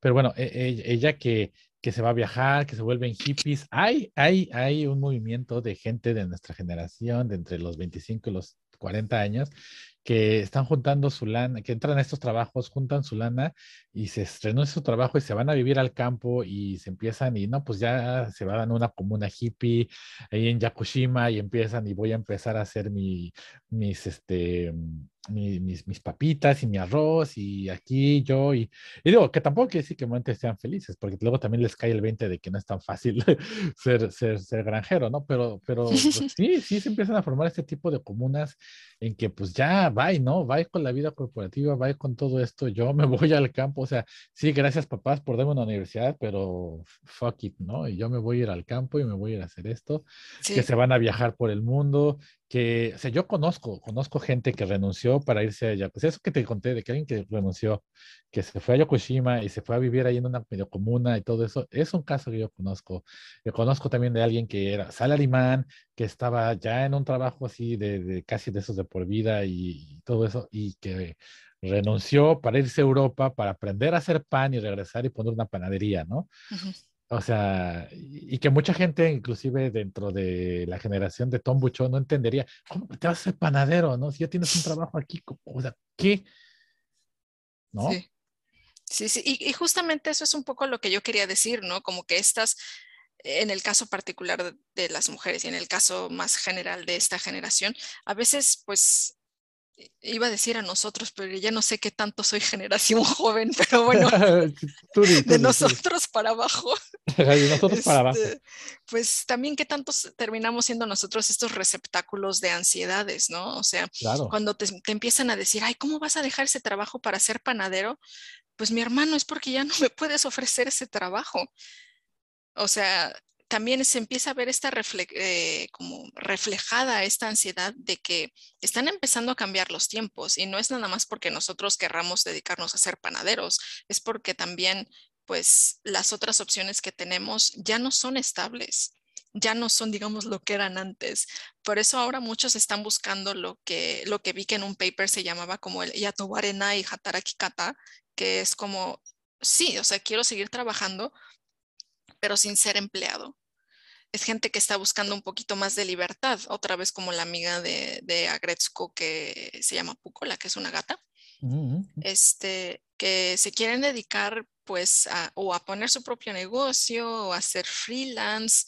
Y este, algo que me pareció muy interesante del gato, del caso de, de, la amiga gata Puko y, y, y Agretsuko es que este, Agretsuko pues ya quería dejar su trabajo y la amiga le dice, ay, sí, yo voy a empezar mi, mi negocio de traer este, cosas importadas y a Gretsuko ya se veía este, en una tienda preciosa como de Shimokitazawa o de Sangenjaya y así. Y al final la amiga le dice, ay, no, es que eso es mucho riesgo. Yo voy a empezar haciéndolo pues por internet. Y a Gretsuko se queda de, ay, oye, ¿cómo me vas a pagar? Híjole, es que pagarte al principio va a estar medio difícil. Y a así de, oye, pero pues si mi renta, ay, pues te regresas a vivir con tus papás y ya. De hecho, yo ahorita, pues, o sea, en lugar de tener la tienda, voy a poner todo en mi casa y este, pues ya, ahí está el negocio. Un amigo me va a hacer la, este, la página de internet. Y se le rompe el sueño a Gretzko. Ella lo que quería una vez más era esta Yatobarena y Hatarakikata, como sí quiero trabajar, pero también dame tantita estabilidad. Quiero libertad, pero quiero seguir trabajando, quiero poder seguir pagando mi renta. Claro, claro, que además yo quiero hacer énfasis de eso. Yo creo que es un problema generacional, no solo en Japón, en todo el mundo. En todo el mundo. O sea, la generación que está viendo ahorita ya muy, no, es como de, güey, ya no quiero el pinche trabajo así, yo, no quiero ser el, el, gerente, así, yo, quiero tener estabilidad.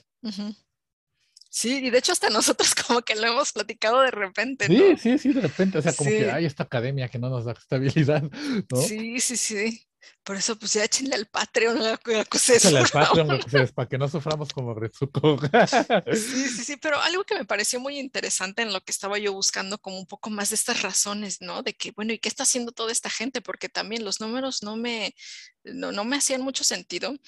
Y es que encontré un paper que hablaba justo de esto, como de gente que empieza a emprender, gente que se dedica al freelance. Y dicen que, bueno, viendo el panorama general, desde 1980 el porcentaje de personas trabajando por su cuenta se redujo un montón, obviamente porque, pues bueno, se redujo en general la economía y pues como dice Puco, pues querer emprender es un, es un riesgo. Pero algo muy interesante es que a partir de 2000, ese, uh, esa bajada súper empinada se empezó a estabilizar personas de entre 20 y 40 años empezaron a emprender más a partir de los 2000, a pesar de que en los 2000 todavía pues había bastante crisis. Pero pues yo, yo, me atrevería a decir que todavía no, la economía de Japón no se ha calentado. No, no, no, y pues híjole, quién sabe si se vaya a calentar ahora ya con el coronavirus. Pero bueno, mm. pero me pareció muy interesante ver este dato de que este, pues sí sigue bajando, pero ya empieza a estabilizarse, empieza a haber otras personas que están considerando el autoempleo una verdadera opción. Claro, claro, claro, claro, claro, claro. Y es que es normal, y es normal porque también es como de ya eh, ante un sistema. Y es que además es eso, y creo que ese es el problema principal, que yo creo que el sistema sigue estando diseñado bajo la idea de que vas a conseguir un trabajo de por vida, pero eso ya no existe. Sí. Entonces, todo el sistema, la forma de buscar empleo, esto como les comentaban, de que tienes que, que buscar en una en determinada temporada del año y si no consigues trabajo en esa época, ya te chingaste y así. Todo eso está basado en que vas a conseguir un trabajo como Seishain, como de, de, por vida, pues. Pero eso ya no existe. Nadie, nadie menor de 30 años consigue un contrato de Seishain. Ya es muy difícil. Todavía hay empresas que lo ofrecen, pero después de que trabajaste por ellos años. Sí, es difícil. Eh, hay algunos sectores, estuve viendo también que hay algunos sectores que de hecho han crecido un montón. Por ejemplo, el sector de, mm, pues justo el de Agretzko, el de Shosha, el como de comercio, también en ventas ha crecido muchísimo y ahí todavía se están ofreciendo estos eh, trabajos Seishain desde casi casi casi desde que eres Shinsosu, que es como el, el recién graduado. Este, pero esa es la cosa, ¿no? O sea, tú podrías haber estudiado antropología, pero pues, si quieres uno de estos trabajos, pues oh, vámonos a, darle a recursos humanos, o si te ponen en ventas, pues vámonos a ventas. Entonces, pues también es eso, ¿no? O sea, te, pones a pensar en, Pero también tienes que tener el balance, ¿no? eso, la, balanza. Entre, entre quieres nada más la estabilidad y aguantar un sistema como el que está viviendo Agretsuko, o pues hacer lo que te gusta. ¿Sí? Y es donde que se está poniendo la balanza, ¿no? Entonces, pues, pues, son, son riesgos, ¿no? Y, bueno, a mí me gustaría que regresáramos porque nos desviamos muchísimo a los de Power Hara. No, sí, sí, es cierto. a los del Power Hara, porque creo que eso es muy importante, que sigue siendo una problemática que pasa aquí en Japón, ¿no? Eh, algo que, que, bueno, que vimos, ¿no? Que es lo que pasó a Tombucho y lo que le pasó a Gretsuko, ¿no? Y lo que vimos aquí, eh, y lo que le pasó a Kabae-san, y, o sea, todo eso que estuvimos viendo, ¿no? Y es que eh, quería mostrar este dato, ¿no? Que fíjate, que es de, de, Mm. de un paper que es una profesora mía de Waseda. Ay, ay, ay, ay, ay, mi profe, mi miss. Mi profe, mi miss, Glenda Roberts, representando. Pero, o sea, yo no, solo quiero que lo vean porque es eh, de consultoría, porque además es eso, no hay un aparato de gobierno que regule todos los casos de acoso, ¿no? O sea, probablemente el ministro del Trabajo, hay un ministerio del Trabajo, del Bienestar Social y de Salud, combina todo en el mismo ministerio, Sí. este, eh, que se encarga de ver todas estas cosas, pero no hay como que un organismo como tal, o sea, o como que algo que, que, que aplique una ley, porque insisto, no hay una ley que implique un castigo, hay códigos, hay cuestiones que te digan, bueno, este, que definen qué es el power hara y eso, pero no hay un, un castigo establecido, ¿no? No es ilegal hacer power hara, ¿no? Y eso es muy importante porque vemos que esta línea que va del 2003 al 2012 va creciendo, ¿no? El tipo de consultorías que hacen a ONGs o a hotlines o, o otros organismos que tratan de ayudar a la gente que está en este- sufriendo estos problemas, de gente que habla constantemente para pues, pedir apoyo, ¿no? Que están teniendo en eso, ¿no? Entonces, que van de 10 mil en 2003 a 50 mil en 2012 y sigue creciendo, ¿no? Y esto es algo que no, o sea, yo no, yo no pienso, yo no creo que en menos en los años venideros vaya a caer. Tal vez ahora con la pandemia y que la gente no se está viendo todos los días, a lo mejor y bajó, ¿no? Habría sido interesante checar eso, pero de que este crecimiento ha sido constante, es, es, es, es- ahí están los números, ¿no? Y que sí, eh, eh, finalmente, pues es una, una problemática que, que se está eh, enfrentando ahorita y que además vemos eh, eh, que, que aumenta constantemente, por ejemplo, por ejemplo, ha, ha- ha habido alrededor de 200 mil, más 250 mil casos, ¿no? De, de consultas de acuerdo a- al- al- al acoso, ¿no? Y que de ahí, eh, de- dentro de eso, pues algunas sí resultaron en algún caso que se resuelve o, o algo así, ¿no? Pero pues en total, en total de todo esto, eh, de, todas las consultas que, que tuvieron de problemas el ministerio, pues en total que 50 mil realmente fueron por bullying y acoso, ¿no? Y que pues no hay como que una tendencia a la baja. Lo que sí también es cierto es que ha habido un aumento en las demandas.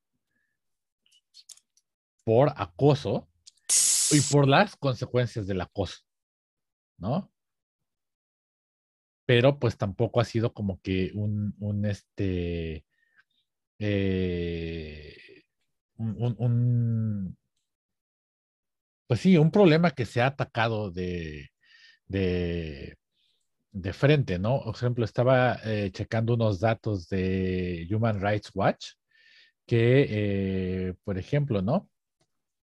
Justo en, en 2018 se estaba tratando de pasar una nueva ley para, pues, de- definir más claramente este, el, el- el- power harassment, ¿no? El, acoso por poder de, dentro del ambiente laboral y que realmente lo único que era esta ley eran solamente unas guías para prevenir y responder al acoso, Mm. ¿no?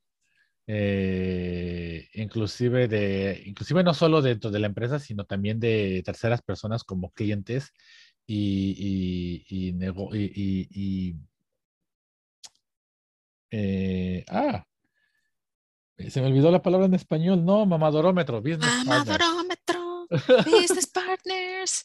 Verga, ustedes échense la traducción, este. Socios, socios, socios de negocios, ¿no?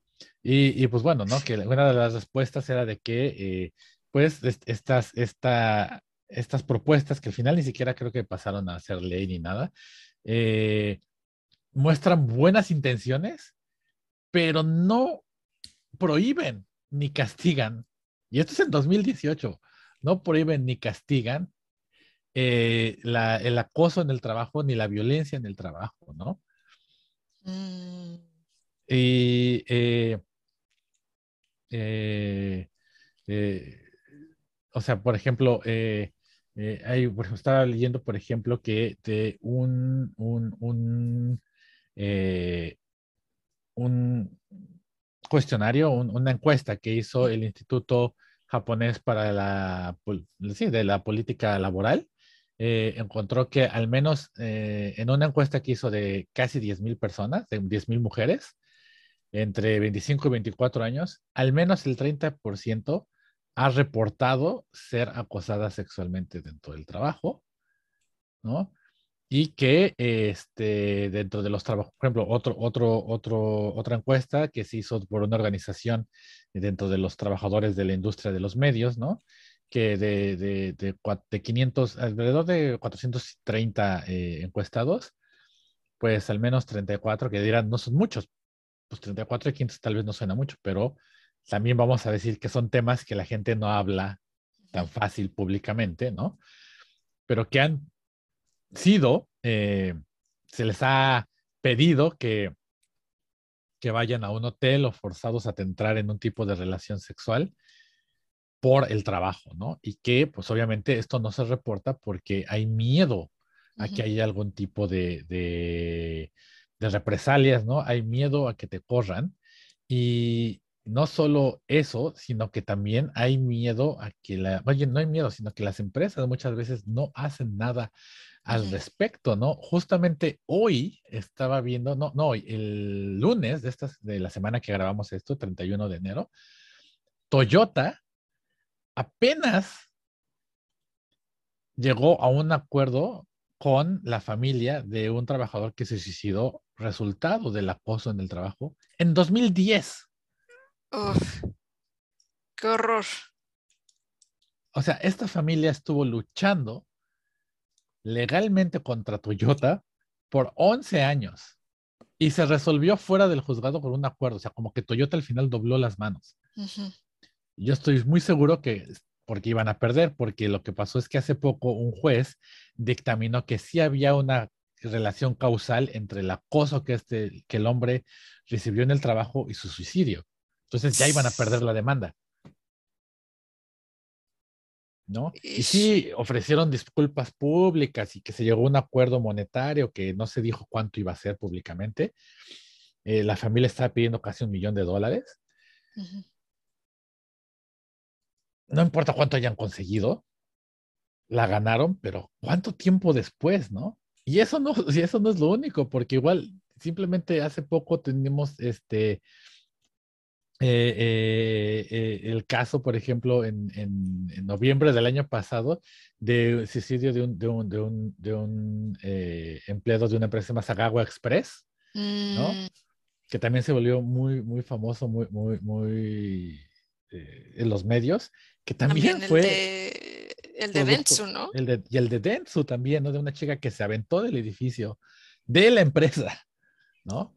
Por todo el acoso que, que, pasaba y que además viene mucho de comentarios que se hacen como de que es que eres un inútil, ¿qué estás haciendo aquí?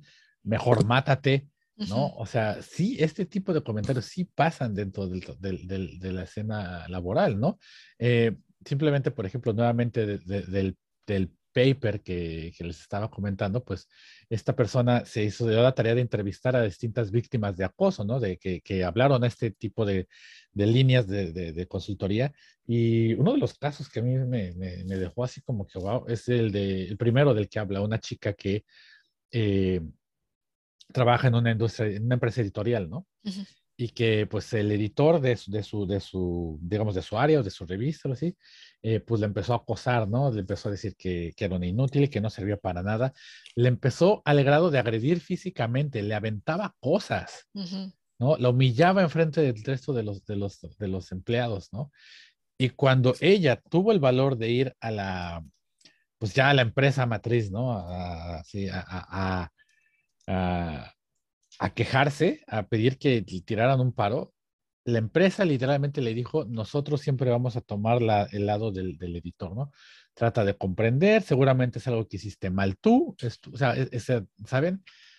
El, el, que es la víctima, pues no tiene la culpa, la víctima es la que tiene la culpa, ¿no? según, según, la empresa. Y eh, eh, viene después eh, que obviamente, pues como que supongo que le llama la atención, que lo mismo pasa en Agretsuko.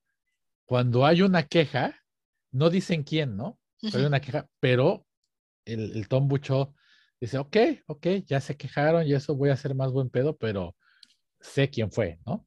O sea, eh, eh, y pues empieza como que a tener un cierto aísla, ¿no? Esta persona se vuelve, es aislada, ¿no? De, dentro de, su ambiente laboral al grado de que, pues, ok, te voy a aislar al grado de que tú vas a pedir tu renuncia, ¿no?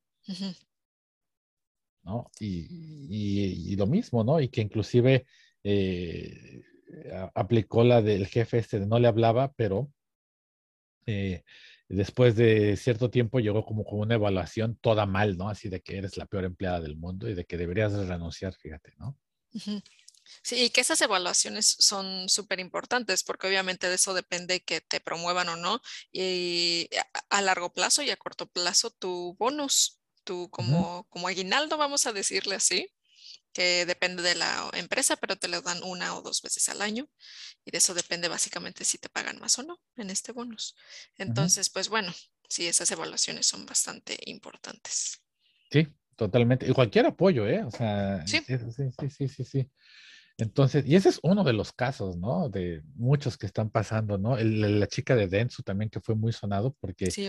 Dentsu es una empresa muy grande y que la chica se aventara y que inclusive la familia eh, sí, sí soltó algunos de los, de los pues, mensajes que tenía ella en su celular y eso y que literal decía de que es que no tengo un propósito, ¿no? Es que me, me dicen que soy una basura, me dicen que, que, no sirvo, me dicen que, que, que, nada más estoy robando aire, ¿no? Sí, Sí, sí, sí. Están diciendo que solo es un respaldo.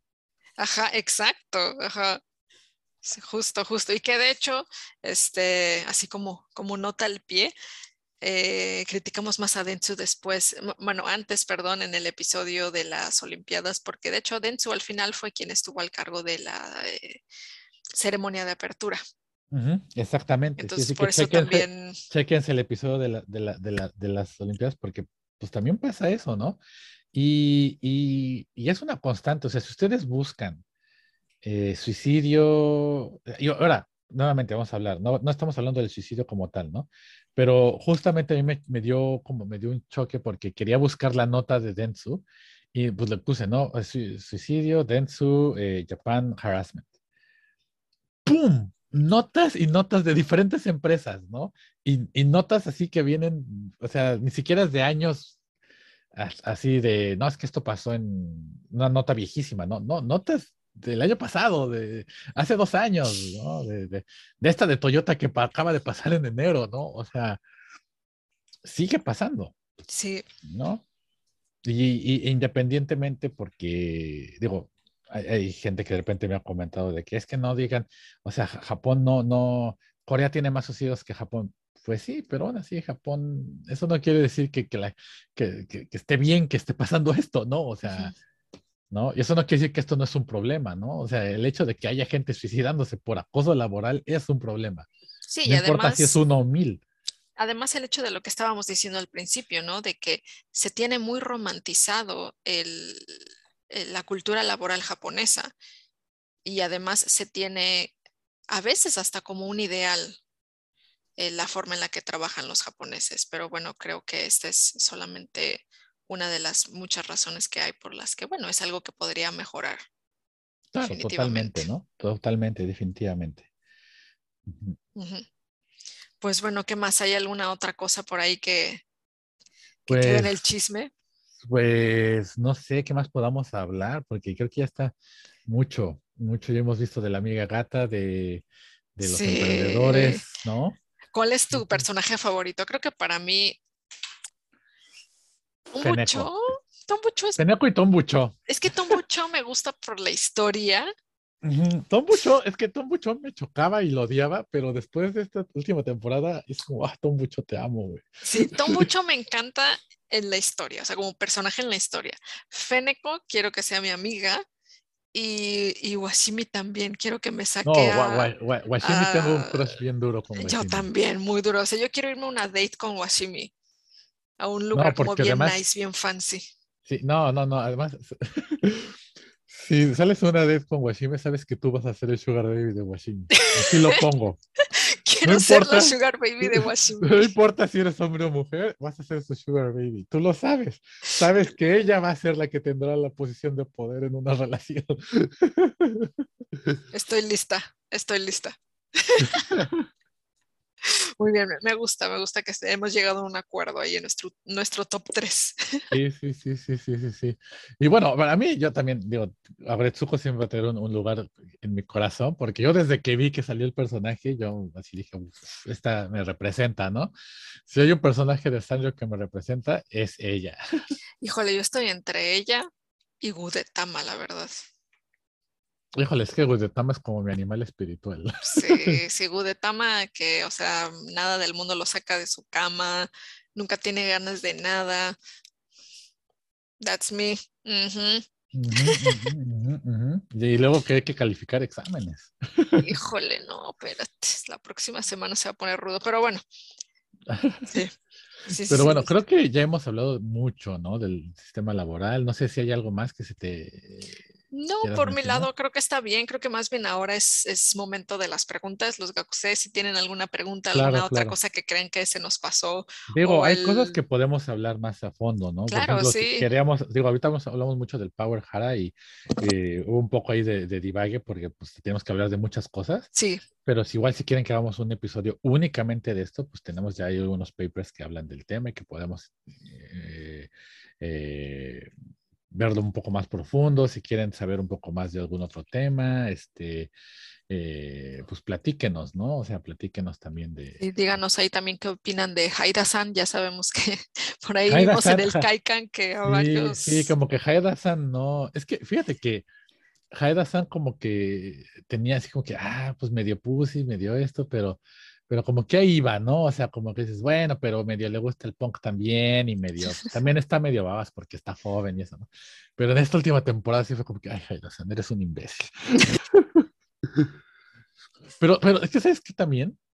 Siento también que estamos, o sea, sí es un imbécil, pero también estamos siendo muy duros porque yo me pongo como alguien que tendrá entre 25 y 30 años, que de repente el CEO te jala y te dice que cree en ti y que tú eres el vergas y que tú eres el don acá de la, ya hasta saqué las palabrotas, pero que tú eres el don acá de, de la, de, la, de la empresa y que lo vas a ayudar a llevar a la empresa o sea, no sé, siento que sí, mucha gente joven, o sea, yo si, si a esa edad me hubieran dicho algo así, estoy seguro que hubiera caído. Doblas las manitas. Doblado las manitas y sí, y sí, señor, sí, yo, yo le maquillo los números como quiera, hago, cometo fraude fiscal, no importa, porque no es solo por mí, es por el bien de todos, ¿no? Sí, sí, sí, sí, es bien fácil decir, ay, sí, Haida-san es un pendejo, pero híjole, y más en todo este panorama que estamos diciendo, ¿no? Que no es tan fácil pues conseguir un empleo así, Sí, no es tan exacto. fácil subir en el rango. Este, esto básicamente es es algo eso, que le es resuelve eso, la vida. Creo que es algo que no mencionamos y que creo que es eh, eh, así, algo que se nos olvidó, que en el sistema de, de empleo de por vida, el ascender no es por eh, eh, Mérito. mérito. Y aún sigue siendo en muchas empresas japonesas así, aunque tengas contrato temporal, no es por mérito, asciendes por años. Entonces, sí, inclusive ¿por qué estás rotando por todas las empresas, por todos los departamentos? Es porque si algún día llegas a gerente, tienes que saber un poquito de toda De la todo. empresa. Ujú. Es lo que dicen, ¿no? Entonces, eh, eh, ascender, no importa qué tan revolucionaria sea tu idea, no sé, creaste un nuevo producto que le generó miles de millones a la empresa, no te van a ascender. Se te va a agradecer, a lo mejor ese año te toca un bonus más chido, ¿no? Te dan tu borrador por servicio a la empresa y ya, no, te van a ascender. Y que inclusive, que inclusive por ahí, se olvidó el nombre de este señor, es el que inventó el LED. Creo que él trabajaba para Panasonic, algo así. Y él dejó de trabajar para Panasonic precisamente por eso, porque cuando inventó el LED, le dieron las gracias, un, sí un bonus, pero tampoco algo así, y nada más, como que no se reflejó en todo el dinero que le iba a dar a la empresa, ¿no? Su invención. Y él mismo dijo, ¿what? Y entonces, pues, renunció a eso y ya abrió su propio laboratorio y empezó a, porque él mismo dijo, es que, o sea, no, y, y, yo me acuerdo que lo vi porque en, una conferencia decía eso, ¿no? Que decía a la gente joven, si quieren que los reconozcan por su mérito, mm, sálganse de Japón. ¿No?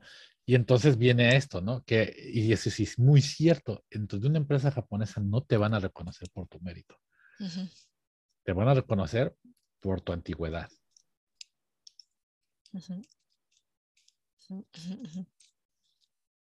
Muy bien, qué bueno que, que hubo espacio para mencionar eso, también súper importante. Exacto, ¿no? Y entonces, pues ahí vemos también, ¿no? La, la, por eso mismo, porque cuando vienes a un CEO joven y que lo van a jalar a Haida-san, pues Haida-san se deja ahí porque es en la vida voy a tener otra oportunidad de crecer así, ¿no? Sí. Ya teniendo ese contexto, creo que se puede entender un poco más. Sí, no, no digo, no quiero decir que no sea un imbécil.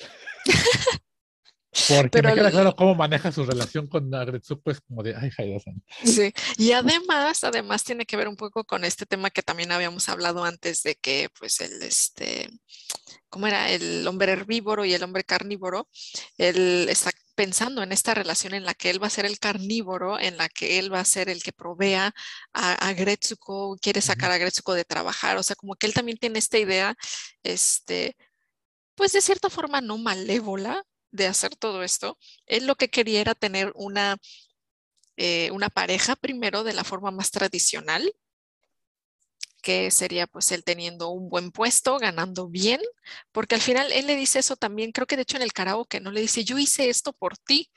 Y Agretsuko es como de, güey, ¿quién te lo pidió? Exacto, nadie te lo pidió.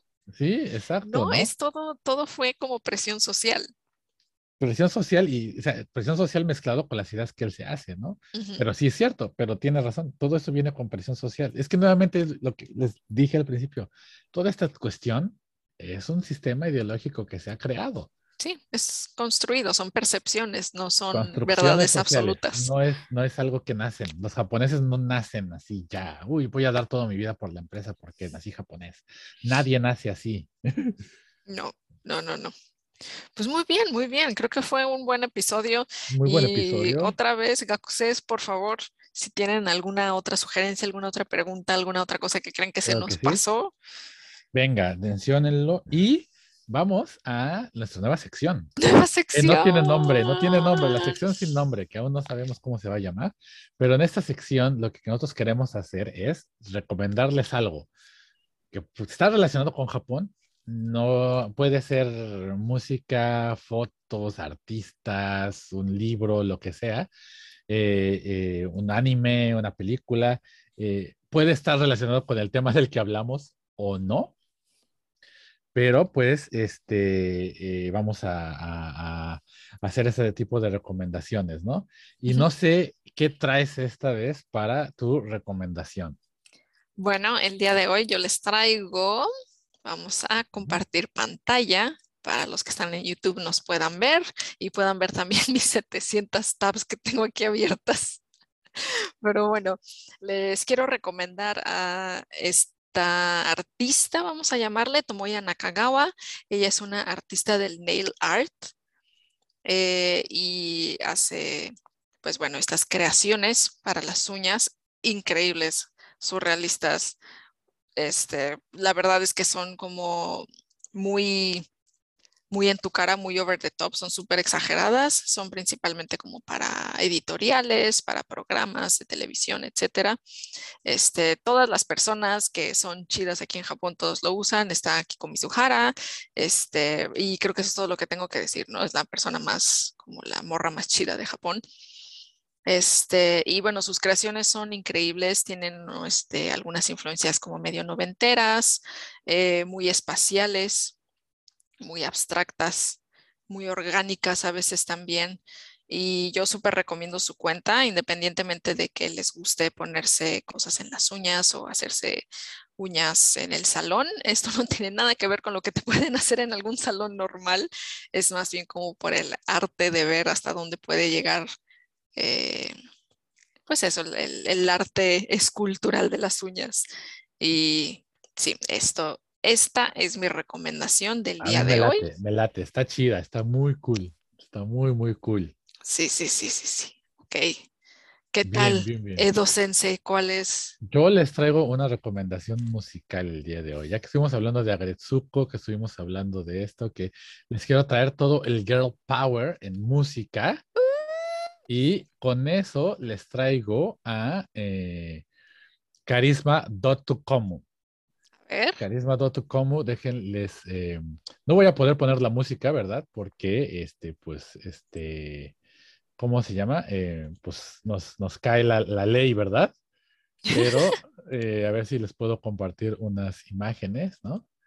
De aquí está, que, bueno, la chica de lentes, ella es MC Tsuka y la de los audífonos de lado es DJ Gonchi y pues son dos chicas treintañeras que este, pues rapean y rapean duro y rapean con todo, ¿no? O sea, su rola más famosa o con la que estuvieron famosos se llaman Hate, pero este, pues también tienen varias rolas, ¿no? Como, eh, ay, ¿cómo se me olvidó el nombre? Ah, Arasa Dreaming, ¿no? Precisamente que es Arasa se refiere a tener alrededor de los 30 años y pues Dreaming de, soñar, porque justo a mí por lo que me late mucho ellas es que ellas eran oficinistas.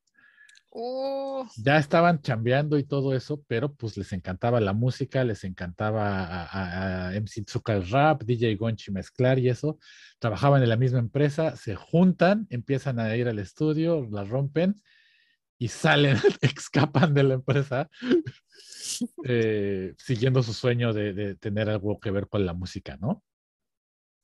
Entonces ahí, ahí, ahí entran y pues este, y no sé, tienen, para mí tienen mucha actitud, tienen sus, letras están llenas de, veneno e ira y, tienen mucho, mucho, la verdad sí tienen mucha actitud, porque además hacen como que mucha crítica, ¿no? Por ejemplo, tienen esta, una canción que se llama Subliminal Diet, ¿no? Que habla de cómo pues te están constantemente hablando de, de, la forma que tiene que estar tu cuerpo, de lo que tienes que comer y eso, ¿no? Este, y, sí, entonces yo les recomiendo mucho que escuchen y busquen a Carisma.com y los escuchen. Eh, están en Spotify. No sé si está abierto en Latinoamérica, pero si no estoy seguro que sus videos están disponibles en YouTube. Uf, muy bien, muy bien, no las conocía. Las recomiendo mucho, las recomiendo mucho y tienen mucha actitud. Entonces, ahí está. Yeah, muy bien. Y bueno, pues ya, eso fue todo. Ah, no, los saludos del gajo se caigan, se nos está olvidando. Híjole, como ya cambiamos el orden, se nos van las cabras, ya la edad. Sí, híjole. El Arasa, no, que más bien ya somos, somos más bien como Arafo, pero bueno. Ay, no, eso no se dice. Ups. Ay, bueno, pues ya nos quemaron aquí otra vez, ¿no? Este... aquí nadie creo que crea que nosotros tenemos 23, 25 años. ¿eh? No, no, no, pero tampoco tenemos 50, digo, ¿no? Este, y bueno, yo primero quiero que Miguel desde Puerto Rico nos deja esta nota sobre los insectos comestibles, que yo digo que esto es mito de internet. Sí. Porque yo no he visto en ningún lado que la gente No, jamás, jamás, jamás. Aparte, las etiquetas están en inglés, ¿no? Sí, exacto. Así que no, yo a mí se me hace que esto es como puro choro de internet. Sí, yo también creo que sí. Y además de que, este, pues no creo que, que eh, pues no es diferente, ¿no? En México también comemos chapulines y así, ¿no? Sí, sí, sí. Y bueno, también tenemos el post este de que los quiero mucho a todos los que son eh, Team Kong, eh, eh, Team, Team, Team Godzilla, los queremos mucho, los que son Team Kong, pues están reprobados automáticamente. Salvatore que nos pregunta de cuándo nos dimos cuenta de que el anime era japonés o de qué era el anime. ¿Tú cuándo te diste cuenta? Yo, yo sí respondí, yo sí le respondí al Gakuse, pero este, bueno, como dije allí en el, este, en el comentario, yo recuerdo que cuando era chica, a mi mamá ya le gustaba Astro Boy y todo eso, pero este, cuando se trataba de ver como Remy, Candy Candy, este, los Caballeros del Zodíaco, ahí sí mi mamá me decía, oye, no, espérate, esas caricaturas japonesas sí están medio raras, ahí sí, ahí sí ya no te dejo verlas. Y como que ya ahí fue cuando supe que eran japonesas, que eran diferentes y que eso no se veía, ¿no? Y pues bueno, medio lo entiendo, ¿no? O sea, por algún, eh, en algún momento yo creo que mi mamá vio cómo le sacaban los ojos a Shiryu o cómo le metían un puño en el pecho y dijo, no, creo que mi hija no debería de estar viendo eso a los 6, 7 años o lo que sea. Entonces, pues bueno, lo, lo entiendo, lo entiendo, pero bueno, como que venía un poco con esa este, conciencia de que estaba medio raro, estaba medio diferente, esto no, es, son monos japoneses. Yo por ahí me enteré. ¿Y tú? Híjoles, no sé, yo no sé cuándo me di cuenta, ¿eh? Yo creo que tiene mucho que ver, por ejemplo, eh, igual tiene que ver mucho con los papás, ¿no? ¿Sabes? Yo que me acuerdo de que estaba morrito y, o sea, no lo veía mucho porque pues no entendía bien todavía cuando se estaba pasando Robotech. Y mi mamá decía, ay, ya tus monos, tus, tus caricaturas esas japonesas que parecen, este, telenovela, ¿no? Sí. Y yo no entendía, yo me acuerdo que sí lo veía, me gustaba porque salían las valquirias y eso, ¿no? Los robots, pero realmente no lo entendía mucho cuando estaba chiquito, ¿no? Ahorita ya lo volví a ver ya de grande y pues ya, sí está muy chido, pero eh, veía eso, también me tocó ver más Singer Z, pero eh, con Koji Kabuto, o sea, como que sí, yo creo que la idea de que eran japonesas venía de que mi mamá me decía eso, ¿no? De que eran japonesas, pero no mm. simplemente no sabía bien qué onda, ¿no? Y, y también, bueno, vamos a ser sinceros de que no, en ese entonces como que no había tanta conciencia de, hacer diferencia entre el japonés y el chino. Me acuerdo, por ejemplo, no es del anime, pero de que yo tenía el Mega Man 2, pero de los de Family, del mm. adaptador para el Nintendo, y era en japonés, ¿no? Y entonces salía todo en japonés y entonces eh, decíamos que era chino, ¿no? Pero no, es japonés porque no sabíamos, ¿no? Mm. Y, pues así, ¿no? Pero sí, yo creo que tiene que ver con eso. De todo me acuerdo eso de que con Robotech, que mi, que mi mamá me decía de que hay tu caricatura japonesa que parece telenovela, ¿no? Ya, ya, ya, ya, ya. Y este, eh, ya para cerrar la sección de los saludos, este José Antonio que nos dejó los boletos de Bell, que se estrenó en México que híjoles, ya por ahí tenemos ahí un comentario. comentarios que sí son como, híjoles, Bell. visualmente, visualmente es una joya. La historia. Ah. ¿Ya la viste? Mm. La historia. Ah. sí, eh, por lo que nos comentaron, deja bastante que desear. Yo no la he visto, este, igual yo coincido en que este, lo que han, lo que he visto en internet eh, visualmente se ve increíble. Sí tengo ganas de verla. Eh, de Mamoru Hosoda hace rato ya que no me gusta algo, pero este, pues, le vamos a dar su oportunidad. Pero bueno, ya entro con un poco de escepticismo por el comentario que nos hicieron. Ya verán después cuál es ese comentario, sorpresita. Exacto, pero este, vamos a decir eso, ¿no? Que la historia... A ver. A, ver, a ver, Claro, y pueden comentar, Recuses. Y bueno, yo creo que por ahí, por hoy terminamos los comentarios de Kaikan, porque ya, ya se extendió mucho este episodio. Sí, pero bueno, esperemos que les haya gustado. Este, pues fue largo, pero también porque teníamos muchas cosas que decir. Extrañábamos estar aquí también grabando. Ya de vuelta y pues ya había que soltarnos, ¿no?